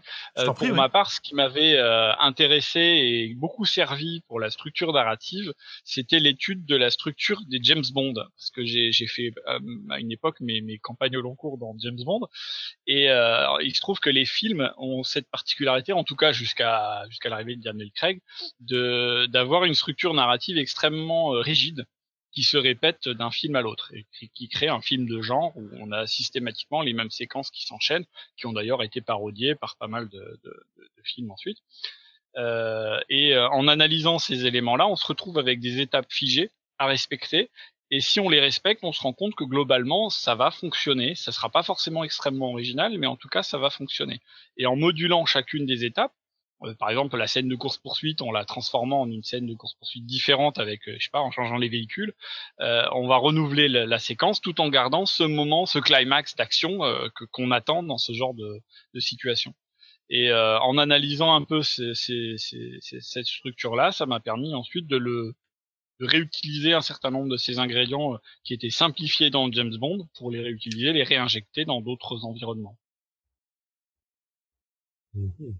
C'était ma petite approche euh, perso. Euh, tu veux dire, ouais, réutiliser cette structure et la... encore à réutiliser ça, ouais. Et, la, et la recaler. Euh, alors pourquoi? Parce que ça te demande peu d'efforts, parce que ça marche, parce que ouais, un peu, un peu les deux, euh, parce que en fait, je pense que si on recoupait avec les techniques dont, dont, dont parlait Globo tout à l'heure, je pense qu'il y aurait pas mal de points communs. Par exemple, euh, les, euh, les structures narratives, les, les, intrigues possibles. Hein, il parlait de 36, il y a plusieurs autres mmh. théories qui en évoquent d'autres nombres, mais au final, ben, on retombe sur un nombre limité de possibilités à la base. Après, on fait des variations autour de ces possibilités, et c'est ça qui crée la la variété. Et je pense que pour improviser ou en tout cas pour euh, faire les choses sans trop se compliquer la vie, c'est bien d'avoir un socle de, de, choses solides sur lesquelles on peut s'appuyer. Alors ça dépendra de l'expérience de chaque MJ, mais euh, voilà, pour moi c'était James Bond. Ouais, ouais. Euh, écoute, bah, tu t'emmerdes pas trop quand tu fais ça? Euh, je me suis lassé de James Bond, mais j'ai mis quand même pas mal d'années avant d'en arriver là. Mais euh, je, je, suis long à, à, bouger mon cheval. Mais euh, non, non, au contraire, ça me ça me rassure en fait, et en me rassurant sur certains points de structure, ça me permet de concentrer mon énergie, mon, mon attention sur d'autres aspects, parce que ça, je sais que ça tourne euh, en arrière boutique, quoi. Et du coup, toute l'énergie que je mets pas à gérer l'aspect structurel, par exemple, je peux la mettre euh, dans l'interprétation des PNJ ou dans, en créant l'étape euh, surprenante qui va hmm. arriver euh, ensuite au personnage. je me donne du temps de cerveau en fait. C'est ça, d'accord, ok. Tu, tu adoptes une structure rigide, un petit peu comme tu vas dans, tu, tu, tu ferais dans un show procédural, euh, un peu, comme les, les fameux Law and Order qu'on a il y a je sais pas combien de millions de, de saisons, tu sais, New York, unité spéciale des victimes, ou, euh, ce genre de truc, quoi. Euh, avec systématiquement la même structure d'épisode. Mais c'est justement une remarque que nous faisait euh, Gerhard sur le chat. Il nous dit c'est une structure épisode par épisode. Mais est-ce que c'est une structure de campagne ce que tu présentes? Euh, bah, si tu fais des variations, ouais, ça peut. En fait, l'idée, c'est de, de, comme disait Globo, d'arriver à la fin avec ton, ton, ton, Joker qui va relancer la situation dans un autre environnement et tu vas pouvoir re rebooter en fait ta boucle de, de, ta routine, quoi. Et juste, tu vas changer d'environnement, de d'antagoniste, de, de, décor, euh, euh, et, et, du coup, tu vas reprendre peut-être un peu les mêmes genres de schémas. Alors après, je caricature, hein, évidemment, on va pas reprendre exactement la même structure. Pour chaque étape de structure, tu auras des variantes, des des, embranchements, et puis selon les actions des personnages, tu vas pouvoir en, zapper certaines, en rajouter d'autres. Euh, l'idée, c'est brouiller un peu les cartes aussi. Si c'est strictement la même chose, ça va Moi, si je si je repense aux, campagnes, euh, à la, longue expérience, enfin la longue ça, ça, a dû faire euh, six ans, je crois, de GN Vampire avec une partie par mois qu'on qu'on organisait. je me rends compte que j'organisais les parties par saison, donc vraiment par euh, la campagne par saison, c'est-à-dire qu'on jouait euh, globalement de septembre à, euh, à juin, et que de septembre à juin, on devait avoir une saison qui, qui se déroulait avec un, un grand ennemi ou une grande faction ennemie qui agissait à ce moment-là, et que j'adoptais effectivement une structure assez répétitive. globalement, tu commençais avec une sorte de bouleversement dans la structure politique puisqu'on joue à vampire de la de la cité, que euh, à travers euh, ces, ces bouleversements politiques ou en parallèle de ces bouleversements politiques et de tout ce que ça générait comme intrigue et d'évolution des personnages, on, on, essayait de réinjecter un peu le background des personnages, mais on n'était pas très fort pour ça. mais on faisait intervenir une menace plus ou moins ésotérique, plus ou moins occulte, qui qui commençait à ou, ou, une faction adverse qui commençait à émerger en ville en en donnant quelques indices. On arrivait à peu près au milieu euh, de la de la saison lorsque cette menace se révélait et on avait de nouveau un shift au niveau du pouvoir et du pouvoir politique avec des alliances qui bougeaient pour faire face à cette menace-là. Qu'à partir du moment où on était avec cette menace dévoilée, en général, je commençais à injecter des éléments qui parlaient des menaces futures, qui seraient le sujet de la saison d'après, euh, mais euh, de manière assez subtile, en, le développant, enfin subtile, euh, limité, dirons-nous, plutôt que subtil, hein, parce que il y a quand même un certain nombre d'évocations qui n'étaient pas très subtiles. Euh, mais disons des événements qui étaient apparemment sans lien avec ce qui se passait, qui me servaient à la fois de fausse piste et d'annonce de ce qui se passerait plus tard. Et puis on avançait jusqu'à la fin de la saison avec un truc qui terminait en feu d'artifice, euh, avec euh, le grand méchant qui débarquait, la, confrontation finale qui en général laissait les joueurs dans une situation où ils avaient besoin de reconstruire derrière et de se réorganiser derrière, ce qui aboutissait donc au début de la, de la saison suivante avec de nouveau un bouleversement politique à gérer, etc., etc. Et c'est vrai que je l'ai fait pendant 5-6 ans, donc c'est assez long quand même. Hein. 5-6 ans, ça doit nous, ça doit nous faire 50-60 parties, quoi. Euh, avec euh, une assos qui a fluctué entre euh, de 15 à 60 joueurs, on va dire. Euh, et, et j'étais vraiment sur une structure de, de jeu sur table, hein, même si c'était du, plus ou moins du gène. Mmh. Euh, mais j'ai fini vraiment par m'en lasser, quoi. Euh, au bout d'un moment, je m'emmerdais moi-même, quoi. Alors on avait le côté un petit peu en décalage, euh, c'est-à-dire qu'on plaisantait avec les joueurs. Tu, tu voyais bien qu'ils reconnaissaient les moments où il fallait faire gaffe et tout. Mais euh, bon, ça marche. Mais je suis pas sûr que ce soit hyper intéressant, quoi. Mais regarde, euh, si on reprend euh, le, jour, le, le, voyage du héros de, de Campbell et Vogler, euh, bah, ils arrivent quand même à le décliner de manière euh, complètement euh, infinie, quoi. Hein. Bah en fait, Même la structure tu... que tu viens de décrire, euh, c'est exactement la structure de, je sais pas, 90% des films de cinéma euh, fantastique, de science-fiction et, et, et, des romans et des séries télé. Tu parlais de Buffy, là, ce schéma-là, il colle à. Ah bah, je l'ai pas, je l'ai pas piqué nulle part, hein, le schéma, hein, c'est évident. il colle à, à, chacun des films James Bond ou Star Wars ou Seigneur des Anneaux, etc.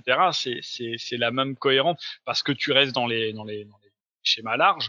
Après, pour moi, la variété, elle se fait dans dans le tu vois enfin tous ces films là ils sont très différents et les gens ne se lassent pas d'en regarder des uns et des autres euh, à nouveau quoi. Donc je pense qu'il y y a moyen en faisant des variations oui, comme dit Globo avec une même histoire on peut en faire une infinité de variations euh, pas forcément en lassant. Ouais vas-y ouais, termine ouais, ouais c'est, c'est peut-être en, en, en en tant que créateur, arriver à toi ne pas te lasser euh, à créer ces fameuses variations et, et, là, bah, du coup, euh, je sais pas, pour moi, une des solutions, c'était euh, de m'appuyer sur les créations des joueurs. Quoi. Absolument, oui, je suis, je suis assez d'accord avec toi. Tu avoir la main, en fait, sur la plupart des facteurs. Quoi. Parce que moi, au bout du compte, des grosses structures, j'en vois que deux, quoi. Soit il euh, y a une situation qui, qui est déstabilisée, c'est ce que tu expliquais, et donc les, les, joueurs vont essayer de, de reconstruire une stabilité. Soit on est à l'inverse, il y a une stabilité qui est trop grande et, qui ne convient pas aux joueurs, et, euh, et leur boulot, ça va être de déstabiliser ce, cet état de fait. Et là, on est sur des sur la structure à la, à la Star Wars justement, où euh, l'empire est là. Euh, si on fait rien il va, il va s'installer dans, dans, un état indéboulonnable que personne ne souhaite. Et donc le, le, le, job des héros, ça va être de, de déstabiliser ça pour après pouvoir reconstruire autre ouais, chose. Ouais, mais ça c'est quand on se concentre sur le contexte et l'univers autour des joueurs. Et, et c'est pas c'est pas ce qui se passe quand on se concentre sur les personnages eux-mêmes. Si tu veux, quand je faisais ça sur Vampire, j'avais euh, et c'est sûrement pour ça que ça m'a, c'est sûrement pour ça que ça a fini par me lasser. J'avais un petit peu la sensation de trahir le jeu. Pourquoi? Parce que quand Vampire est arrivé pour moi, j'ai déjà dit plusieurs fois à l'antenne, c'était l'occasion de se centrer sur les personnages et ce qui leur arrivait, plutôt que de se centrer sur l'univers autour d'eux, si tu veux. Et quand je propose ça, finalement, je les, je, je leur, tout ce que je leur demande, c'est réagissez à ce que je vous envoie dans les pattes. Ce que vous vous faites de votre côté, euh, vous êtes bien gentil, mais euh, bon, bah écoutez, euh, il se passe des choses autour de vous, donc euh, au bout d'un moment, va falloir, euh, va falloir réagir, hein, sinon vous allez en prendre plein la gueule, quoi. Et, mmh. et c'est vraiment une évolution que j'ai eue. Aujourd'hui, je pense que je suis beaucoup plus intéressé par ce que font les, les joueurs avec leurs personnages, ce qui arrive aux personnages, et s'il y a des bouleversements dans l'univers, ce qui m'intéresse, ça n'est plus, et je parle à la fois en tant que joueur et en tant que meneur de jeu, là, hein, euh, peut-être mmh. probablement même plus en tant que joueur. Ce qui va m'intéresser dans les bouleversements de l'univers autour, c'est pas tellement l'évolution de la situation, c'est plus comment ça va me permettre d'explorer d'autres aspects de mon personnage et de pouvoir lui faire exprimer des comportements qu'il n'aurait pas exprimés dans une situation normale, si tu veux. Euh, c'est vraiment une évolution de mon point de vue. Et je suis, je pense, aujourd'hui beaucoup plus intéressé par cet aspect, bah, euh, comme disait Karen tout à l'heure, quoi, character centered, euh, même si je suis bien conscient que ce n'est pas le, la seule solution. Tu disais qu'il y avait Mm. deux structures narratives possibles. Je pense qu'il y en a beaucoup plus. Euh, je pense qu'il y en a beaucoup plus, mais qu'évidemment tu peux toujours essayer de, euh, tu peux toujours ramener à des points communs euh, qui vont, euh, qui, qui, qui vont Mhm. s'exprimer. Je pense que si on avait été vraiment sérieux euh, de ce point de vue-là dans la préparation de ce podcast, on aurait pu ressortir un certain nombre de d'éléments de narratologie qui s'intéressent à tout ça. Malheureusement, je suis pas spécialiste du sujet, euh, j'ai pas assez lu sur le sujet pour l'être, en tout cas. Euh, mais euh, il y, a, il y a vraiment clairement des choses à faire, quoi, de ce point de vue-là. Et de, moi, de, de, voilà, si on, si on parle de ça, moi, effectivement, les, les jeux propulsés par l'apocalypse m'ont beaucoup appris. Et euh, ça et, et Sorcerer, avec cette idée de avoir des, des fonds d'un côté, Ah, mais de ne, les faire de ne les faire évoluer que à la condition que je sente que mes joueurs euh, laguent un peu et qu'ils sont un peu chiés. Voilà, et je pense que là, on en arrive un petit peu à la question du rythme et de la gestion du rythme sur euh, l'enchaînement des parties. Euh, et je pense que cette gestion du rythme, c'est peut-être un des points les plus euh, marquants pour moi de des structures de la James Bond que des que décrivait Benoît tout à l'heure, c'est-à-dire l'alternance de euh, de scènes d'action, de poursuites, euh, d'éléments euh, hyper hyper euh, comment dire impliquants et qui vont te réveiller, et euh, de périodes beaucoup plus calmes euh, Beaucoup plus où euh, ouais. plus d'un soit soit d'introspection, soit plus de négociation, euh, etc., etc. quoi. Euh, et pourquoi je parle de rythme? Parce qu'évidemment, tu me parles de Sorcerer, tu parles des fronts, et ben évidemment, on va parler des fronts et des bangs. Et des mangues, oui, voilà. Voilà, c'était pour compléter un peu ce que tu disais et pour Bien parler sûr. voilà, du rythme. Alors le rythme, on a l'habitude de le gérer dans une part, enfin, de on a l'habitude de le gérer plus ou moins bien dans une dans une partie unique. Hein, dans une partie, euh, on sait bien que on va avoir une alternance, une montée. euh, L'exemple, allez, euh, je suis surpris que tu n'aies pas encore cité sombre de ce point de vue-là. Ah mince, Euh, j'allais le faire. de la bouche. Non, non, J'ai non, déjà bah oui, mais c'est pareil, j'en ai rabattu les, les oreilles euh, de nos auditeurs. euh. Mais Ouais, est-ce que-.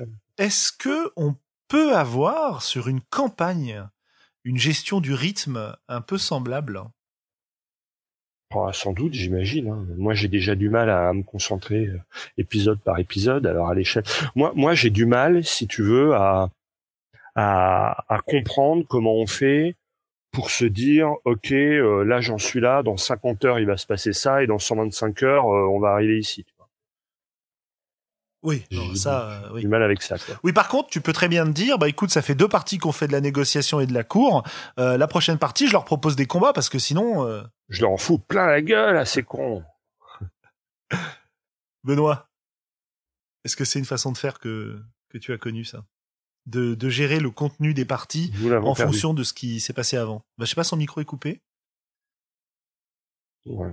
Ah, mon micro était en mute parce que j'étais en train de manger. Je suis désolé. Euh, Bon appétit. Donc j'étais en train de dire euh, que pour moi, tu peux reprendre le, le- la même structure narrative qui est nécessaire pour une séance unique et la, la surimprimer sur la campagne. Euh, et du coup, tu vas avoir euh, une espèce d'oscilloscope, c'est-à-dire euh, dans la phase de négociation euh, à l'échelle de la campagne, la phase de négociation peut-être elle va durer trois séances, mais à l'échelle de la partie, une, partie en phase de négociation ne t'empêche pas d'avoir un arc narratif qui va un peu créer une variation à l'intérieur de cette période de négociation et faire une petite séquence où euh, il va y avoir un espion à, pour- à poursuivre, ou euh, une petite scène d'action, un empoisonnement, je sais pas quoi. Et du coup, un petit peu d'adrénaline quand même dans, dans cette phase. Mais la- plus on va arriver, euh, on sort de la phase de négociation et on arrive dans le climax euh, de la campagne, là, il va y avoir de l'action en continu et le côté euh, euh, négociation sera peut-être encore un petit peu présent, mais euh, du coup, c'est lui qui va s'effacer au profit de l'action, quoi, finalement. Et donc, euh, je sais pas si je suis clair, hein, mais euh, on a on a une courbe qui sert pour la partie et Ouais. on a la même courbe en grand qui sert pour 10 parties ou pour la, la totalité de la campagne, quoi. Ouais. Et, et qu'est-ce qui va changer du coup d'une partie euh, à fort contenu d'action par rapport à une partie euh, moins d'action? C'est c'est la multiplication, la longueur de ces scènes à l'intérieur de la partie? C'est quoi? Euh, ouais, mais aussi l'enjeu, c'est-à-dire que là, je te décrivais une scène de négociation où tu as une petite scène d'action, euh, elle aura, elle aura un aspect presque anecdotique dans la totalité de la séance parce que bah, ce qui était important, c'était la négociation, c'était pas le fait d'attraper ou pas le, le bonhomme euh, à un moment donné. Alors que dans une phase où l'enjeu, l'action devient primordiale et du coup l'enjeu de l'action devient primordial. C'est plus juste une petite scène anecdotique, c'est vraiment il faut sauver l'empire, il faut sauver la planète, il faut sauver des trucs. Enfin, pas forcément sauver, mais en tout cas il y a un enjeu qui, qui devient primordial et toute la pression va se mettre sur ce sujet-là, quoi, sur l'action, sur la bataille. Je sais pas si je suis clair. Oui, oui, je pense. Si, si, j'ai l'impression. Ouais. Voilà, donc à la fois dans l'intensité euh, dramatique, physique, concrète, et puis dans, dans l'intensité de l'enjeu, quoi. Dans... Ouais, ouais, ouais, ouais, c'est, c'est hyper intéressant, mais euh, je, enfin, comment dire? J'ai l'impression qu'en tant que rôliste, on a souvent tendance à balancer euh, beaucoup, beaucoup d'attention au rythme des parties lorsqu'on va créer des one shots, notamment pour des conventions, parce qu'il nous paraît important de de sur ce temps court d'en exploiter le maximum possible. Et j'ai l'impression, mais alors encore une fois, peut-être que c'est lié à mon comportement et que c'est juste une impression. J'ai l'impression qu'on a tendance à être un peu plus paresseux sur les campagnes et à se dire que comme on a le temps, oh bah on peut bien se permettre d'avoir une séance un peu molle parce que la, la prochaine va la rattraper. Et c'est là peut-être ce qui va aussi distinguer des, des campagnes courtes très intenses et pourtant éminemment satisfaisantes par rapport à des campagnes longues un peu molles où euh, on en gardera finalement assez peu de souvenirs, si ce n'est qu'elles ont duré des années. Quoi. Alors évidemment, il y a aussi des campagnes formidables qui durent des années. Hein. C'est pas et qui peuvent être mm, avoir leur, leur passage à mou. On n'est pas tout le temps à fond. Euh, ça dépend aussi de l'ambiance de jeu autour de la table. Il y a des fois où on est un peu crevé, on aura moins envie de, de, de se lancer dans des grandes scènes épiques, mais par contre, on en profitera pour développer le background tranquillement en faisant des scènes de dialogue dans l'auberge, quoi je, pense qu'il y a un côté, euh, le MJ doit être attentif à plein de facteurs pour savoir à quel moment déclencher. Si, si tout le monde est crevé autour de la table, c'est pas le moment de, balancer la scène clé de la campagne. Bah, il vaut mieux attendre la fois d'après, quoi. Oui, oui, ça on est d'accord. Et puis savoir, euh, faire une séance plus courte quand on a besoin de faire une séance plus courte euh, pour que tout le monde se remette. Mais en fait, de, alors si je remonte un peu dans le passé, dans mon, dans mon expérience rôliste ancienne, les parties, les parties entre guillemets molles, celles où il se passait pas grand chose du point de vue du monde, c'était souvent le moment où il se passait des trucs pour les personnages, où on pouvait poser des éléments, en fait. Bah oui, c'est l'occasion, quoi. Du coup, c'est pas mou. Enfin, euh, c'est juste l'action. Les, les, déplacer, euh, c'est de l'action sociale plutôt que de l'action physique. Quoi. Ce qui va nous permettre d'avoir une alternance en fait entre euh, de l'action, de l'aventure qui est quand même euh, souvent la base des, campagnes, souvent, hein, encore une fois, je fais des généralités, euh, et, et d'alterner avec des moments où on va se, se centrer plus sur les persos. Ben, je crois que c'est Gerhardt hein, qui, qui se dit défenseur des, des parties molles, euh, parce que c'est une citation qu'on va pouvoir garder. Et qui disait que l'alternance entre le plot centered et le character centered était hyper intéressante de ce point de vue-là aussi, quoi.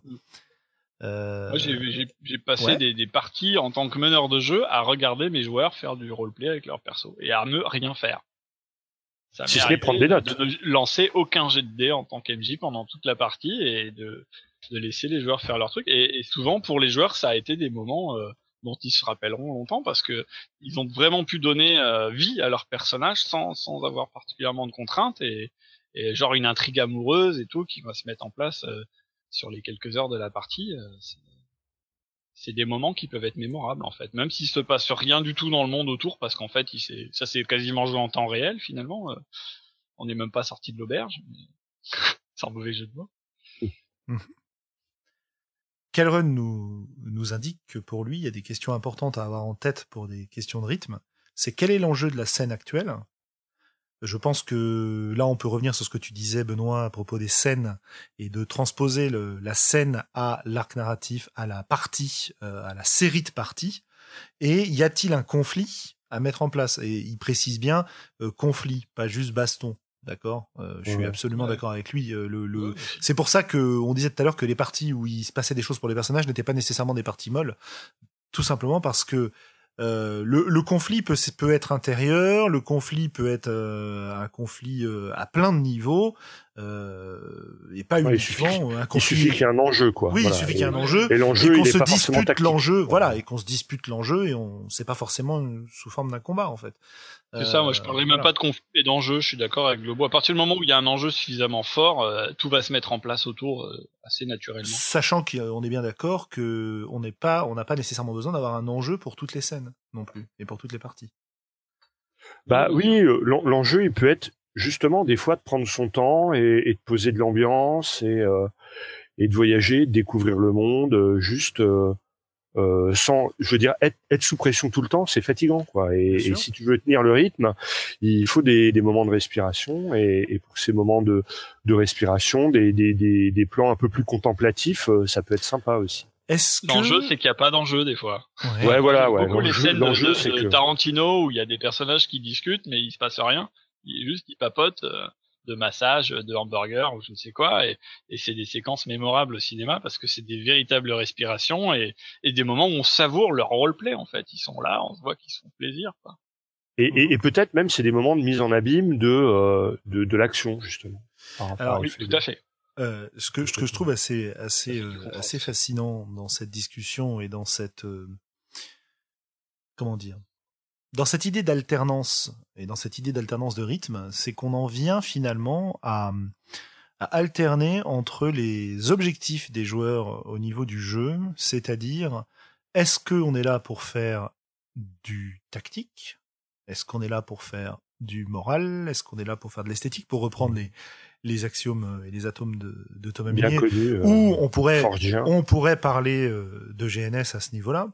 Et c'est vachement intéressant parce qu'un jeu qui nous permet d'aborder euh, ces différentes situations et ces différentes façons de jouer de manière décalée dans le temps est assez riche pour durer finalement. Bah, c'est un peu, c'est un peu le, reproche qu'on fait souvent aux, jeux forgés, hein. c'est que ouais, ok, d'accord, c'est intense, mais du coup c'est intense et on va pas en faire 25 euh, 000 parties, hein, bien souvent.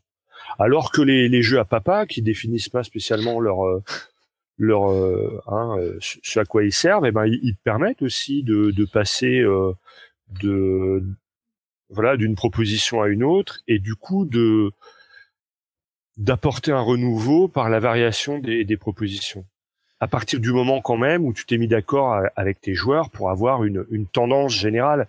Mais si tu fais que du PMT, effectivement, on comprend qu'il y a des gens qui finissent par s'en dégoûter, quoi. Bien sûr. Mais de même que si tu fais que du drama ou, ou à chaque fois que tu vas pisser, euh, tu te demandes si euh, ta mère va mourir ou pas, euh, ça finit par être épuisant aussi. Ouais, carrément. Hmm. Je pense que la gestion du rythme, elle part, elle passe aussi par la gestion de l'intensité en fait de ce que tu de ce que tu proposes dans une partie.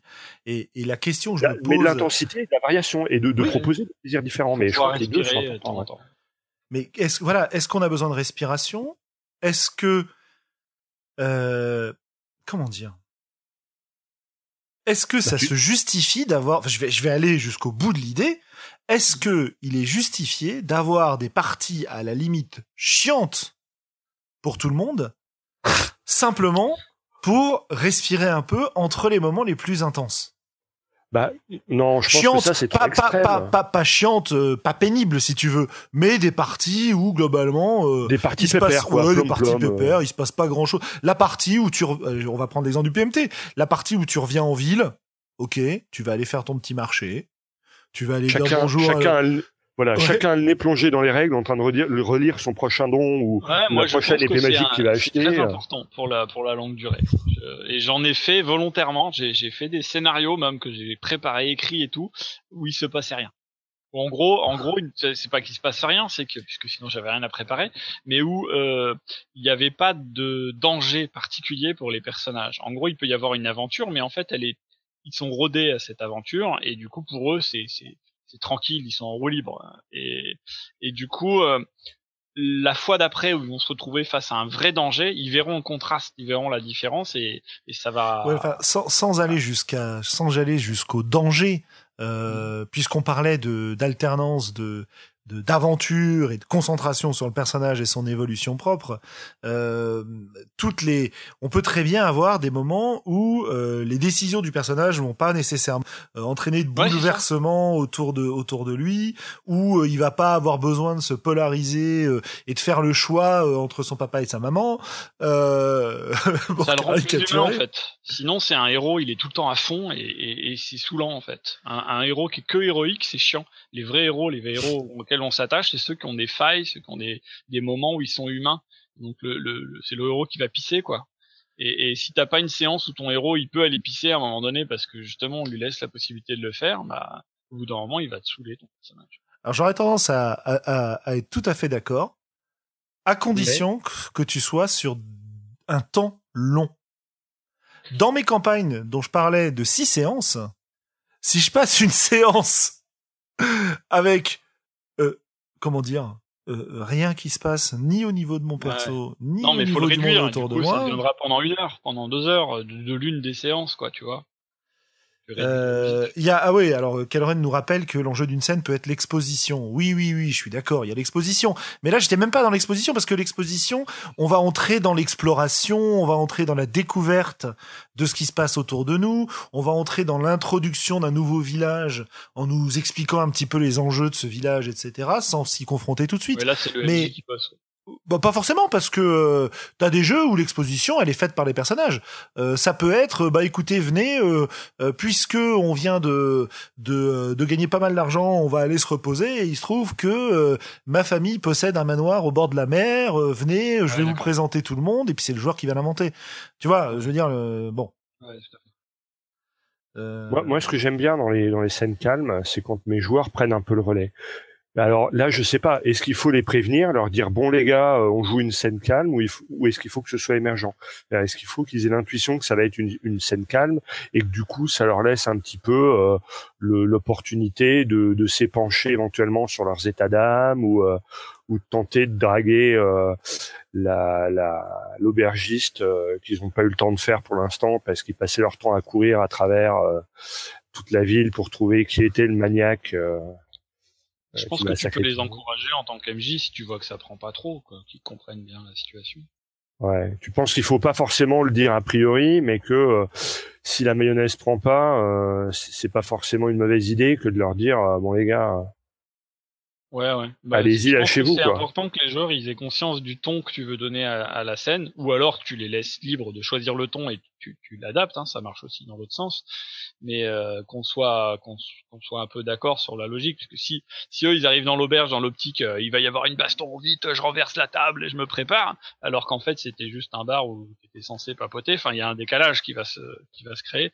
Donc autant donner des indices, ça peut être dans la façon de décrire le lieu. Hein, euh, façon de faire. T'es pas obligé de, le faire de manière euh, externe à la partie, quoi. Parce que c'est ça. Enfin, je te prenne l'ambiance, quoi. Dans, dans, un univers où les personnages euh, s'attendent à être, à être pris d'assaut par euh, l'adversité euh, à, chaque instant, ils ont, moi mes joueurs en tout cas, ils ont quand même tendance, du coup, à ne pas se mettre en difficulté, à pas prendre de risques, mmh. pour que quand la situation se dégrade, ils aient pas de trucs en plus sur le dos à gérer, tu vois. Et justement, quand tu arrives à recréer une situation de froid où, tu sais qu'il n'y a pas d'action à, venir et que tu vois que tes joueurs arrivent à faire leur personnage qui se détend un petit peu, qui va prendre un pot et tout ça, là, quand l'action reviendra, ils seront d'autant plus humains dans leur réaction qu'ils partiront d'une situation d'un personnage qui est euh, normal. Parce que si t'es tout le temps aux aguets, euh, la main sur le flingue et tout, bah en fait ton personnage il est pas vivant. Je, je répète, c'est une histoire de héros et de, et de, de mecs humains quoi. C'est euh, une approche. Il a tout le temps hein. la main sur le flingue, mais du coup c'est pas un humain quoi. Alors après ça dépend du ton du jeu. Bien sûr, il y a des jeux où on joue des héros, c'est marqué dessus, c'est le concept machin. Et, dans ce cas, il vit comme ça. Euh, un super héros, il vit pour euh, sauver le monde et du coup, il a plus d'autre existence. Mais en fait, on se que le super héros, finalement, il a aussi une identité secrète et puis il a une vraie vie et il est vraiment humain. Et quand il enlève son costume, euh, il va pisser quoi. D'ailleurs, Batman ne dort jamais. La nuit, la journée, il est Bruce Wayne. La, nuit, il est Batman et jamais il ne dort. Batman sans Bruce Wayne, non quoi. Ouais, je vais en profiter pour citer un autre de nos de nos chers auditeurs qui nous qui nous aide bien sur le chat ce soir. C'est Luc qui nous, qui nous demande est-ce qu'une campagne doit être obligatoirement scénarisée? Bah non. Ouais. Moi, moi, ça me paraît compliqué. Enfin, en tout cas, scénariser à long terme, c'est toujours pareil. Moi, ça me paraît, ça me paraît facile de scénariser une séance. Ça me paraît toujours compliqué de, de prévoir ce que les joueurs vont faire. Donc, euh, scénariser trop loin, c'est sans doute euh, euh faire beaucoup de préparations qui seront pas utilisées in fine, quoi. Donc, euh, ouais, moi, si je le, si je le rapproche du, de la discussion qu'on avait sur le rythme, j'ai tendance à dire que autant tu as besoin dans une partie de le scénariser à un minimum, euh, encore que. Mais bon, disons, dans une partie que, tu, que tu, veux fort intense, il peut être intéressant de le scénariser correctement pour pouvoir gérer ton rythme de manière intéressante. Autant sur une campagne, bah faut pas oublier qu'entre chaque partie, tu vas avoir une pause. Et que comme tu as une pause entre chaque partie, bah, tu as, le temps de réfléchir, t'as pas besoin de l'avoir prévu à l'avance. Et moi, c'est vrai que je fonctionne énormément comme ça. J'ai des, j'ai des fronts, c'est-à-dire j'ai des menaces euh, qui peuvent être des menaces intérieures, qui peuvent être, enfin je parle de menaces, mais de, de conflits potentiels, parce que ça peut être des évolutions euh, euh, intérieures, ça peut être des choses que j'ai envie de proposer euh, aux joueurs, ou que en tant que joueur j'ai envie d'explorer, si tu veux. il m'arrive assez fréquemment quand je prends un personnage de regarder comment il est au point A et de me dire qu'à travers la campagne, j'aimerais bien qu'il évolue vers un point B, ou en tout cas en se dirigeant vers ce point-là et de voir comment on peut faire ce chemin-là, si tu veux. Euh, donc ça, c'est euh, c'est une c'est un comment dire c'est un élément. Euh, et euh, avec ces éléments généraux posés, je sais pas forcément ce que je vais faire dans la partie suivante, quoi. Par contre, je sais que il y a y a des, des lignes de force, des tendances, euh, et en fonction de ce qui s'est passé dans la partie d'avant, je vais choisir quelle tendance je vais explorer dans la partie d'après. Et finalement, j'ai assez peu besoin de scénariser le truc parce que souvent, je ne sais pas quel chemin qu'on va prendre. Pourquoi? Parce que moi, je laisse beaucoup de liberté aux, joueurs de ce point de vue-là, quoi, mmh. qui choisissent ce qu'ils ont envie de faire. Moi, j'ai un problème avec ça, c'est que euh, j'ai le besoin aujourd'hui de structure dans les campagnes que je fais jouer, parce que sinon je me laisse aller je me laisse porter et puis euh, et puis il n'y a pas d'effet de, de concentration euh, qui m'amène à un climax ou à un final, tu vois. C'est-à-dire d'improvisation en improvisation, je rajoute des trucs, je rajoute des trucs, je rajoute des trucs, je rajoute des trucs.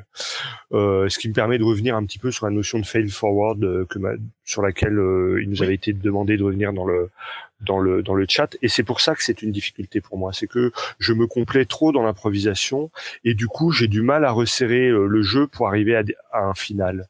Il faut toujours avoir le final en tête, je pense. Enfin, là où ah, tu as envie d'aller, pas forcément un final, mais moi je, suis je pas pense que en fait, je fais un personnellement, je fais à chaque entre chaque séance, je fais un petit euh, relifting, on va dire, de ce que j'avais prévu, que je réadapte euh, par rapport à ce qui s'est passé et ce que je pense que les joueurs dans quelle direction ils vont aller à partir de la fin de la partie qu'on vient de faire. Et euh, mais je garde quand même en, en objectif si, si j'ai envie d'avoir un objectif, hein, c'est pas toujours le cas, mais les campagnes où mmh. j'ai envie d'arriver quelque part, euh, je sais pas où je veux arriver hein, la plupart du temps. Je sais que j'ai envie d'un point d'arrivée ça peut dépendre ah, tellement des personnages que je je sais pas comment ça va se passer. Euh, mais je sais par exemple peut-être que euh, genre j'ai un grand méchant et j'ai à un moment donné je sais qu'ils vont s'affronter. Je sais pas qu'est-ce qui va se passer à ce moment-là, qu'est-ce qui va qu'est-ce qui va gagner quoi. Je m'en fous. C'est pas c'est pas mon rôle de meneur de jeu ça. Donc pour moi je le mets de côté. Mais par contre j'aimerais bien qu'à un moment donné ils arrivent à rencontrer le grand méchant. Donc si ça peut se produire tant mieux.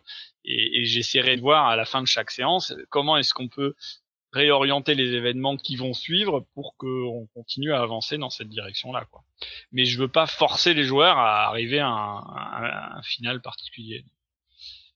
Mais moi, moi, j'ai un vrai, un vrai problème avec l'improvisation. J'y arrive vraiment bien, mais du coup, je, je sais plus m'arrêter. Je, je sais pas clore un truc. Euh, et euh, ouais, maintenant euh, ta grand-mère paraplégique arrive, ok, cool. Et maintenant il y a ton cousin tout qui débarque, ok, tu, cool. Tu parles dans et, tiens, ton périni, et, et, tu vois, et à un moment je me, bah, je me dis tiens merde, euh, on est où, on va où, qu'est-ce qu'on fait. donc un minimum de, de structure. Je pense que moi, là où j'en suis dans ma pratique, j'en aurais besoin. Alors en fait, tu as plusieurs pratiques d'impro. effectivement, tu peux improviser sur un canevas, sur une structure donnée. Euh, c'est ce qui ça, ça, ça se fait beaucoup. Hein. C'est-à-dire que globalement, bah, c'est l'exemple que donnait Benoît sur la structure de James Bond sur laquelle tu vas pouvoir improviser. Tu sais simplement qu'à un moment, tu vas faire intervenir une poursuite. Tu sais qu'à un moment, tu vas avoir, euh, tu vas avoir les, les, joueurs qui vont être capturés par le méchant, qui vont s'échapper. Enfin, je, je dis, je, prends des clichés si tu veux. Mais, euh, mais d'un autre côté, ouais, pardon, vas-y. C'est ça qui était simple. C'était des clichés, donc j'avais pas à me prendre la tête. Vas-y, vas-y. Ouais, ouais. Euh, donc tu peux avoir de la, de la, de la structure comme ça. Euh, moi, c'est vrai que j'évite, euh, je pense, une partie de cet écueil en me concentrant sur la gestion du rythme, en fait, et en me disant toujours, et en essayant toujours d'observer les joueurs à la table, en me demandant qu'est-ce qu'ils veulent là. Est-ce que c'est, alors j'y arrive pas toujours. Hein. Est-ce que c'est le moment où il faut que je relance? Est-ce que c'est le moment où il faut que je les laisse tranquilles? Euh, que me demande le rythme de la partie? Est-ce que on est dans une partie, si je reprends sur l'exemple de campagne, est-ce qu'on est dans une partie où visiblement ils ont des tas de trucs à faire et c'est pas le moment que je vienne les emmerder avec mes avec euh, avec mes, banques quoi, euh, avec mes ou avec mes fronts, euh, plutôt avec mes banques d'ailleurs qu'avec mes fronts de ce point de vue-là. C'est-à-dire le moment où bah je vais leur balancer un truc dans les pattes pour les faire réagir. ok, ils ont choisi d'avancer leur propre truc. Les fronts, ils continuent à avancer. Hein. c'est pas figé parce qu'ils ont décidé d'être d'être tranquillos quoi. mais mais moi je me concentre ouais je pense que je me concentre sur le rythme et, et sur les attentes que je perçois et en général, ça marche plutôt bien parce que du coup, euh, ça me permet, mais, mais euh, ça me permet de, de gérer ça. D'ailleurs, le, le, système de fail forward d'Apocalypse World te le permet très bien parce que tu vas choisir le, le move que tu vas mettre en face euh, de ton joueur et t'es pas du tout obligé de partir sur un sur un, un move hyper impliquant, euh, leur en renvoyer plein la gueule, etc. Notamment, moi, quand je ne veux pas lancer trop le l'aventure, j'utilise pas mal le, le foreshadowing, enfin, sais, le, le truc où tu vas annoncer, annoncer euh, des emmerdes à venir. Voilà, euh. annoncer des emmerdes à venir, euh, ce genre de choses, quoi. Euh, ok, t'étais en train de négocier, t'as complètement raté ton truc, euh, bah, tu vas peut-être te rendre compte que t'as été distrait dans ton Enfin, je n'ai même pas besoin de le justifier d'ailleurs euh, vis-à-vis de l'action qui a été qui a été euh, tentée en général, mais euh, oui, oui, tu réussis à négocier. D'ailleurs, en sortant du en sortant du saloon, tu vas te rendre compte que as, tu as aperçu en haut du je sais pas de la banque ou je sais pas quoi, le visage masqué du célèbre bandit machin. Mmh. qui est en train de s'éloigner, tu vois. voilà, t'as as pas mal de, t'as pas mal de possibilités de ce point de vue-là. T'es pas forcé, quand tu joues en fail forward, que le, que le l'échec redéclenche un cycle d'action immédiatement. Bah, le, le foreshadowing, c'est un peu ça, hein, quand même. Bah non, parce que tu, tu, ne, tu ne préjuges pas de quand ça va arriver, ton histoire. Ah ouais, d'accord. Tu vois? Euh, Il se peut que tu poses des éléments pour la suite. Il se peut aussi que ce soit des choses un peu pénibles qui vont faire évoluer les relations, mais qui ne, ne rebalancent pas un, un, rebondissement. En fait, le système de fail forward, c'est pas nécessairement un système de rebondissement instantané à chaque fois qu'il se déclenche. Tu vois? Mmh. Tu peux l'utiliser comme ça. Et quand tu es dans une partie un peu one-shot, un peu intense, où tu veux vraiment jouer euh, une cascade d'emmerde sur la gueule des gens, ça marche. Ça marche. Oui. T'es pas forcé. Mmh. c'est mon avis, en tout cas. Ouais, ouais. Si je peux me permettre d'ouvrir sur une autre pratique que peut-être que nos auditeurs utilisent, qui consiste à utiliser des campagnes écrites dans le commerce. Bien sûr, bien sûr. Et du coup, on est moins dans une marge d'improvisation euh, globale qu'une marge de manœuvre réduite autour d'un fil conducteur, puisque la, la, campagne de commerce, généralement, elle a, elle a une aventure avec euh, un certain nombre d'étapes à remplir euh, avant de pouvoir avancer aux suivantes. Quoi. Absolument. Et donc là aussi, on peut, dans ce genre de campagne, avoir des difficultés à, à avancer et à finir le, le bouquin, souvent euh, copieux, qu'on qu a, a, acheté, parce que bah, faut maintenir l'intérêt du groupe. et là, la marge de manœuvre, elle est réduite, on, on suit le bouquin. Quoi. Oui, mais le fait d'utiliser un bouquin écrit euh, va quand même en général générer chez les rôlistes ou chez beaucoup de rôlistes une espèce de besoin de complétude et une besoin de d'accomplissement, de, dire euh, ah ouais ouais cette campagne on l'a jouée en entier. La super balèze machin, on l'a fait jusqu'au bout. Euh, Est-ce que c'était bien euh, Non, c'était naze, mais on est allé au bout. Mais on est allé au bout. Hein, sans parler d'une certaine campagne de Dark. Enfin bref. Le groupe était sympa. À la fin, on en avait un peu. À la fin, on en avait marre. On pouvait plus voir les règles du jeu. Et je pense qu'on a continué unique. Et c'était euh, tout le monde, hein, y compris la meneuse de jeu. Euh, je pense qu'on a continué uniquement parce qu'on s'était dit bon putain, ça fait presque deux ans qu'on est sur ce sur ces persos et sur cette, cette campagne. On va quand même aller au bout avant de s'arrêter, quoi.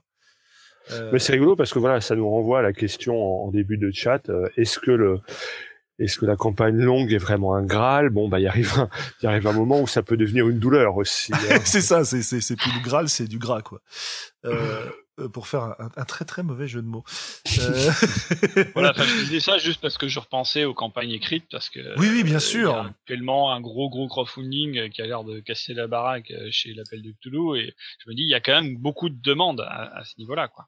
Ah, bien sûr, bien sûr, bien sûr. C'est, c'est le fait de. Tu, on parlait de facilité euh, la tâche de chacun vis-à-vis de l'organisation de la campagne. Quand tu es dans un modèle de jeu de rôle où tout repose sur le meneur de jeu, euh, le fait de faciliter son travail en lui fournissant des aides de jeu, une structure, des événements, de la technique, des choses comme ça, ça marche bien. Je pense que nous, on a tendance à être un peu plus adeptes euh, d'une participation de l'ensemble de la table pour générer cet intérêt-là. Maintenant, euh, effectivement, euh, bon. Ben, après, après, moi, je pense. Ouais, vas-y, Benoît. C'est juste le, bouquin, en fait, du coup, il, me semble mâcher le boulot du reste du groupe. Le meneur de jeu s'appuie non plus sur son groupe, mais sur son bouquin. Et les joueurs, ils peuvent arriver les pieds sous la table direct, quoi. Voilà. Pas besoin de créer de PNJ, euh, le bouquin les a fait pour eux. Moi, vraiment, c'est une proposition ludique pour laquelle euh, je, trouve ça vraiment bien adapté. C'est c'est le, jeu tactique, euh, que ce soit résoudre un gros mystère tentaculaire ou, ou faire des beaux combats.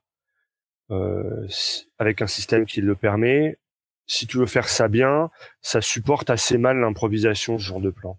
Ah, Et donc acheter des campagnes toutes faites, euh, c'est quand même une vraie facilité dans le cadre euh, d'une proposition ludique euh, euh, plutôt tactique, je trouve. Bah, oui et non. Oui et non parce que malheureusement, si les persos sont pas adaptés à ce qui est proposé dans la campagne, ça tombe complètement à l'eau, quoi. Ouais, mais t'en as où t'as carrément le qui va avec, comme ça t'es sûr que tout est tout est calibré pour quoi. Tout à fait, tout à fait. Euh, mais euh, bon, euh, après, euh, moi les campagnes euh, écrites, j'en ai pas mal utilisé et notamment bah, en mode tactique parce que ça me filait des rencontres que je pouvais que je pouvais réinvestir euh, sans, sans grand effort, euh, parce que ça sert de euh, d'inspiration et parce que ça te donne cette fameuse structure sur laquelle tu peux broder plus facilement ensuite, quoi. Ouais. Ce que j'allais dire aussi pour, pour pour apprendre à maîtriser la structure narrative, un, outil super important pour moi, ça a été de lire des campagnes ou des scénarios, des pleins. genre l'époque Casus Belli, je, je, dévorais les encarts campagnes et, et, scénarios, et ça, même pour des jeux que je ne connaissais pas, et ça m'a vachement appris pour euh, savoir comment coordonner euh, les différents moments d'une intrigue, qu'elle soit courte ou longue. Alors, on nous, on nous indiquait que euh, qu'il ne faut pas oublier évidemment de savoir clore une campagne. Je pense que ça, on en parlera dans un épisode à part, parce qu'il y a beaucoup de choses à dire sur ce sujet. Euh, On l'a déjà dit plusieurs fois, mais effectivement, arriver à clore une campagne, c'est souvent ce qui va permettre de la de la sublimer et d'en fixer le souvenir de façon assez phénoménale, quoi. Euh, J'aimerais aborder un dernier point, hein, vu l'heure qui ouais, parce que s'arrêter bientôt. Voilà. Euh, un dernier point euh, qui revient un petit peu au passage de relais dont parlait euh, Benoît au départ, en nous expliquant qu'il avait des joueurs qui étaient devenus meneurs de jeu. dans ces campagnes, il y a une autre manière aussi de passer le relais, euh, que j'ai trouvé hyper intéressante et qu'on a eu l'occasion de jouer euh, dans deux campagnes euh, l'an dernier, qui était de faire une partie dans le même univers que l'univers de jeu de la campagne, mais avec des persos différents et à la limite avec un jeu différent. L'exemple typique, ça a été sur une campagne de Sur les frontières, une partie à laquelle j'ai pas participé, mais dans laquelle euh, certains des, des joueurs, plus d'autres joueurs qui jouaient pas à la campagne et meneurs de jeu, ont fait une partie avec, non plus sur les frontières, mais la Lune et les douze lotus du, du groupe. Euh, et ça a permis de d'enrichir de, la campagne et de relancer l'intérêt d'un certain nombre de gens, euh, tout simplement parce que ça permettait de voir les choses sous un autre angle. Alors le fait de passer sous un autre jeu, euh, ça permet de euh, notamment te comment dire t'alléger un petit peu le, le, poids des règles qui sont devenues habituelles. Bon, ça c'est une chose, hein, c'est un petit peu de variation. Euh, et ça permet de faire une sorte d'interruption dans le dans le flux, euh, tout en restant globalement sur la même ligne, quoi. Et ça, j'ai trouvé ça hyper intéressant comme pratique. Ouais, j'abonde. On avait d'ailleurs fait, je crois même avec toi, euh, une, euh, c'était peut-être une ou deux séances où on, dans la campagne Fils des siècles, les, les joueurs jouaient les, leurs serviteurs. Exact, oui, tout à fait. Je me souviens maintenant. Et je pense que ça avait bien marqué le groupe et ça avait permis aux, PNJ euh, des serviteurs de gagner énormément en épaisseur en, quelques heures de jeu, puisque bah, ils avaient le, le, devant de la scène pendant ces quelques parties et, je me rappelle qu'après, vous aviez plus du tout le même regard sur vos suivants qu'avant, quoi. Ils étaient vraiment devenus des personnages à part entière plutôt que d'être juste des, des, des, ombres qui suivaient les héros. Quoi. les faire valoir. Mm. C'est donc un, des, un des grands intérêts aussi pour moi d'avoir une campagne longue, c'est que tu peux te permettre de faire des pauses et d'explorer autre chose pendant ces pauses-là. Mm. Euh, je pense qu'un jeu qui le faisait super bien, c'était Ars Magica, dans et lequel euh, tu jouais euh, les mages, mais aussi leurs champions et leurs serviteurs. Quoi. Mm. C'est super comme il y a, y a plein, plein, plein, plein de choses à faire. Et vraiment pousser le truc jusqu'à jouer avec un autre jeu, j'ai trouvé ça assez génial. Ouais, ça, euh, bah moi c'était Monde des Ténèbres avec, euh, avec euh, Vampire, mais euh, il y a moyen de le faire. Ouais, ça donne envie ta, ta, ta vision du truc. Voilà, donc ça c'était le, le, dernier point que je voulais aborder. Euh, Avons-nous autre chose à dire hein, ou une question supplémentaire sur le chat, un truc qu'on n'aurait pas, sur lequel on n'aurait pas rebondi? Euh, Qui j'ai qui j'ai pas cité dans nos, nos auditeurs qui nous ont pas mal aidés J'ai pas j'ai pas cité. alors c'est Kakita Somi et Ditral qui ont, qui ont pas mal intervenu aussi, mais j'ai pas eu l'occasion de, de citer leur, euh, leur nom, donc je le fais désormais pour les remercier. Voilà, Oui, merci. Euh, alors, ah oui, forcément, Gerhardt, il veut absolument que je le cite. Euh, pourquoi? Bah parce que il cite Dark Sun, hein, où tu avais euh, trois PJ par joueur, voilà, où en fait c'était quatre. Euh... Il sait t'amadouer. Il sait m'amadouer, quoi. Hein, il sait attirer mon attention. Ah, Dès qu'on cite Dark Sun, euh, voilà. Ah, un de ces jours, un de ces jours. qui sait?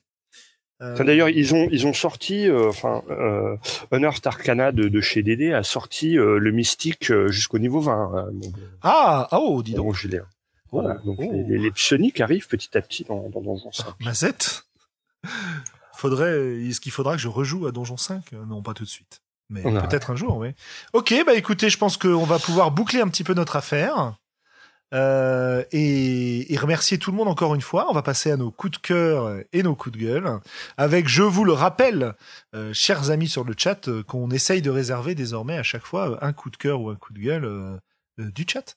Donc, N'hésitez pas à, nous le signaler. Hein. Euh, comme d'habitude, euh, on prendra le, on prendra le premier euh, qui, qui, qui nous intéressera et qui viendra. Hein, parce qu'on est bon, pas déconner non plus. Hein. On choisit. Euh... en étant absolument honnête. Alors, coup de cœur, coup de gueule. Benoît, à toi l'honneur. moi, j'arrive un peu là sur le pouce, alors j'avais pas trop préparé. C'est pas grave. tu n'es pas le seul. Ouais, mais moi, mais moi après Globo comme ça, j'aurais. Globo, oui, mais moi après Benoît. Bah, pour, une, fois, j'ai un peu préparé mon coup. Euh. Donc, euh, moi, mon, mon, on va commencer par un coup de cœur euh, pour un, un, jeu de rôle que j'ai découvert et que j'ai acheté sur euh, sur Lulu, qui est sorti il y a pas très longtemps, qui s'appelle The Nightmares Underneath, qui est un jeu OSR euh, inspiré par euh, ce que pouvait proposer euh, la boîte rouge, Donjons et Dragons dans ses dans ses premières éditions, et qui, pour tout ce qui est vie en dehors du, du donjon, est, est, très inspiré par par une ambiance à la Apocalypse World avec du euh, avec comment dire un, système de 6 euh, moins 7 9 euh, 10 plus etc qui est très intéressant. Donc euh, au niveau système j'ai beaucoup aimé parce que ça ça, ça, marie encore plus le côté OSR que j'adore et un petit peu Apocalypse World qu'on pouvait trouver dans, dans, Dungeon World et donc j'aime beaucoup. Et la deuxième chose, c'est que le, le, monde est assez original puisqu'on est dans un monde euh, moyen-oriental euh, gouverné par euh, la, la, raison et la pensée et que euh, des tréfonds de l'âme humaine ou peut-être des enfers ressurgissent des cauchemars qui vont être que les qui, qui vont se matérialiser dans des donjons que les que les joueurs vont aller explorer pour ça. Voilà, donc c'est un, un, jeu de rôle euh, de 2016, euh, un jeu de rôle canadien euh, qui est sorti à Vancouver, qui a été écrit par Johnston Metzger et et voilà, ça, ça se trouve, le, PDF est gratos sur DriveThru et sur Lulu, on peut s'imprimer un, beau bouquin pas très cher et, et je suis plongé dedans et ça m'éclate. Voilà, ça c'est mon coup de cœur. Ok. Et un, un, petit coup de gueule peut-être. Hein? Bah, euh, bah, euh, j'en veux toujours à la à la fédération française de jeux de rôle euh, qui ont qui ont sorti un, un, un projet où ils allaient ils allaient aider d'autres projets. Et et quand je l'ai vu je me suis dit tiens ils font encore un truc de bien. Et puis quand quand j'ai lu les exigences qu'ils avaient pour le peu de choses qu'ils proposaient je me suis dit ah non on continue à se foutre de notre gueule. Ok Alors c'est complètement personnel, hein, ça n'engage pas du tout les Ah, c'est du c'est ça le n'est- principe. ça euh, n'est que mon point de vue à moi. ça- quoi. ça- parce, ça- parce que j'y ai cru, tu vois, Julien. Je me suis dit bon, ça y est, enfin, ça décolle, enfin, et puis bah non, ça fait pchit euh, comme d'hab. Voilà. Mhm. C'était mon coup de gueule. Ok, bah, de toute façon, les coups de gueule, je rappelle, hein, n'engagent que la personne qui les, qui les Qui y déclare, croit. hein. De Qui y cœur, croit, voilà, c'est ça. Euh, alors que les coups de cœur, évidemment, on se les approprie parce que c'est toujours de bons conseils. Euh... Benoît. Euh, allez, euh, coup de cœur, euh, la BD Last Man. Je sais pas si ça vous dit quelque chose. C'est euh, une BD un peu façon manga, euh, faite par un trio de Français. euh, je crois qu'il y a Bastien Vives dedans. Et, et c'est de façon feuilletonnant dans un univers un peu fan au début avec une baston style Free Street Fighter avec un tournoi. Puis, puis ça bascule dans du dans du juste un peu grand n'importe quoi avec une grosse flopée de personnages assez attachants. Et, euh, et franchement, ça donne envie d'y jouer euh, dans un dans un jeu de rôle euh, Last Man, parce que l'univers, les personnages et tout, c'est assez kiffant. Euh, du coup, il y a neuf tomes, je crois, qui sont sortis, que j'ai dévoré et j'attends la suite avec impatience. Euh. Il y a même des autocollants dans les bouquins, voilà, c'est formidable. Euh, et puis, bah, mon coup de gueule, ça va être la campagne électorale, parce que, parce que j'ai pas Oui, eu ouais, quelle farce. ces derniers temps, mais celui-là, il donne pas envie d'y jouer. Un- Voilà. vue, ouais. Euh, ok, ok, super. Bah écoutez, pour ma part, euh, euh, écoutez, bah voilà, euh, mon mon coup de cœur, euh, ce sera pour un jeu de rôle euh, extraordinaire que j'ai vraiment très très envie de de faire jouer un de ces jours et auquel j'ai vraiment envie de jouer, euh, qui a été créé par euh, Ryan McLean et qui s'appelle Katanas and Trenchcoats, euh, Ah. Retro Modern Role Playing. Et, franchement, euh, c'est du, euh, c'est un jeu parodique autour du, du, meilleur de la série Highlander et euh, de l'époque du monde des ténèbres, où la ténébritude de ton personnage est quand même hyper importante par rapport à, tout ce qu'il fait. Et bon, bref, ça m'éclate et j'ai vraiment, vraiment, vraiment envie d'essayer ce, ce, ce truc, quoi. Euh, donc ce sera mon, ce sera mon coup de cœur de l'épisode. Euh, au niveau coup de gueule, euh, bah écoutez, euh, pas pas tellement plus, euh, si ce n'est effectivement l'ambiance politique actuelle qui me qui me navre. Allez, si je vais citer un je vais citer un, un commentaire lu relayé par un un ami sur sur Facebook parce que c'est quand même une, une source assez euh, Radbourg. d'énervement. Euh, euh, ça, ça concerne pas le jeu de rôle, hein, ça concerne pas le jeu de rôle, mais euh, que je retrouve le commentaire. Ah voilà. Alors euh, pour le, à propos des, des épreuves euh, et de- du programme du bac, hein, pour la première fois une femme figure au programme de l'épreuve euh, de littérature du bac L, Madame de Lafayette avec euh, la princesse de Montpensier, et commentaire d'un internaute sur le moment. Euh, une femme qui écrit laisse tomber. Voilà. Voilà, Bravo. voilà, voilà. Voilà, voilà ce qu'on peut encore lire sur internet aujourd'hui. C'est pas du second degré. C'était de l'humour. Ouais, non, c'était pas, c'était pas de l'humour, quoi. Donc, euh, évidemment, euh, ça, ça, ça a de quoi euh, énerver, agacer, quoi qu'on en dise. Le sujet, on l'a abordé souvent, euh, le sujet du sexisme, on l'aborde pas mal et de plus en plus aujourd'hui dans le milieu du jeu de rôle. C'est important. Et voilà, c'était mon moment moralisateur. Euh, on va passer. Oui. Ouais, c'est rigolo parce qu'en même temps, euh, le, le monde du jeu de rôle peut être euh, très euh, euh, très open-minded sur euh, pas mal de points, notamment euh, tout ce qui est culture Ouvert queer, etc. Ouais, ouvert d'esprit, merci. Et, euh, et, et à certains autres égards, euh, notamment le sexisme, euh, bon bah voilà, ça peut rester parfois un peu lourdingue, quoi. Mais c'est tellement, c'est tellement, euh, comment dire, codé dans notre société, dans notre éducation, c'est c'est phénoménal. Mhm. Je me suis, en- enfin bon, je, je fais une petite parenthèse, mais euh, coup- c'est- du coup c'est un coup de gueule que je m'adresse, un coup de gueule que je m'adresse personnellement. Euh, J'étais en, en réunion euh, pour mon boulot euh, vendredi. Euh, on était euh, une dizaine de participants, dont, euh, si je ne m'abuse, trois, trois, quatre hommes et le reste des femmes. Et évidemment, qui a tenu le crachoir euh, 80% du temps? Les mecs. C'est toi. C'est en partie moi, oui, bah, tu me connais, hein. Moi, que ce soit euh, homme ou femme en face de moi, euh, je peux pas m'en empêcher. donc, c'est juste pas du sexisme, c'est pas du sexisme, c'est ta nature, je veux dire. Voilà, bon, bref. Mais je m'en suis voulu et, et, je me suis surveillé pour essayer de de les laisser parler, quoi, tout simplement. C'est c'est c'est c'est bref. Donc comme quoi, euh, même avec les meilleures intentions, euh, si on se laisse aller, qu'on se surveille pas, eh ben on est chacun aussi avancé que les autres. Donc personne n'est indemne de ce genre de, de problème. Donc il faut y penser, quoi. Voilà, bref. Allez, euh, je, je, je, clôt cette petite parenthèse, euh, néanmoins importante, et on va passer au, au coup de cœur et, et, coup de gueule du, euh, du, chat. Ouais, j'ai vu que ça, ça balançait pas mal de trucs. Là. Ouais, alors on a le financement participatif de Colonial Gothic à l'est d'Éden, donc traduction et adaptation d'un jeu de rôle américain pour pour euh, une, une, action qui se passe, je crois, en, en Nouvelle-France, euh, donc euh, au Québec à l'époque coloniale. Donc apparemment un jeu très très intéressant qui bénéficie d'un développement par Batro Games et et bref, ça, ça, ça a l'air assez enthousiasmant. Puisqu'on est en financement participatif et qu'on avait Calren avec nous, on peut quand même citer The Sprawl.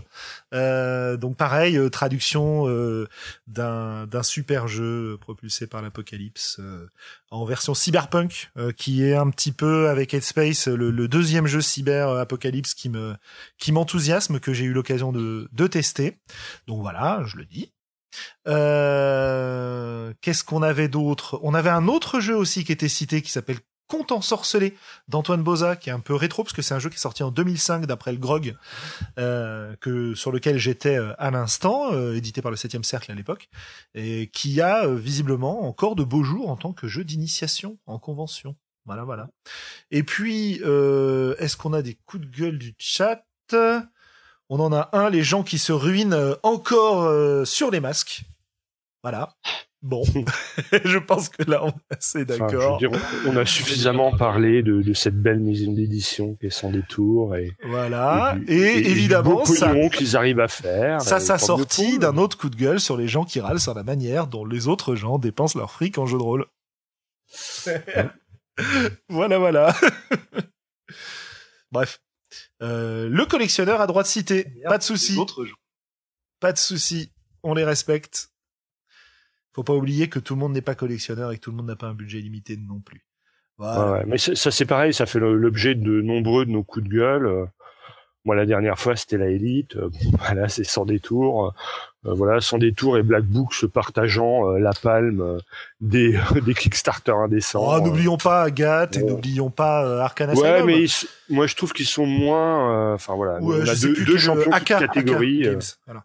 C'est leur voilà, on, a, on a deux champions toutes catégories. Pour moi, c'est quand même BBE et sans détour. Mais bon, je veux dire, faut arriver à se faire une raison et à pas leur en vouloir. Après tout, si si euh, si ça dégage autant de pognon, c'est qu'il y a c'est qu'il y a des gens que ça intéresse, c'est qu'il y a un marché et, et donc voilà, quelque part, c'est légitime. Hein. Voilà, ils font des produits et il y a un marché. Bon, bah ok, très bien. Après, sans, bon, moi je, je, ne suis pas client de ce genre de choses. J'ai eu l'occasion de voir la fameuse version de Cthulhu en boîte énorme, magnifique, soi-disant, etc bah, j'ai pas trouvé ça magnifique en termes de qualité de produit, quoi. Donc, euh, je serais collectionneur, je pense que j'aurais été un peu déçu. Encore une fois, ça n'engage que moi. Euh, mais euh, j'ai l'impression qu'on a tendance dans les versions collector aujourd'hui à vendre surtout des paillettes et de la verroterie, en fait. Euh, Et j'aimerais bien voir ce que donne une vraie belle version collector. Euh, J'en ai acheté une, c'était celle de Nephilim version 4 elle était effectivement très belle, elle était juste injouable, mais ça c'était un problème de conception à mon avis, pas tellement un problème de produit. Le produit était très beau. Euh, Aujourd'hui, voilà, je suis pas spécialiste de ce genre de choses, je suis pas collectionneur, mais euh, si on a des collectionneurs dans le dans les auditeurs qui ont vachement apprécié la qualité de certains produits de collection qu'ils ont achetés, bah, qui n'hésitent pas à nous le signaler, comme ça on pourra on pourra dire que effectivement il y a aussi des belles choses. Voilà, voilà.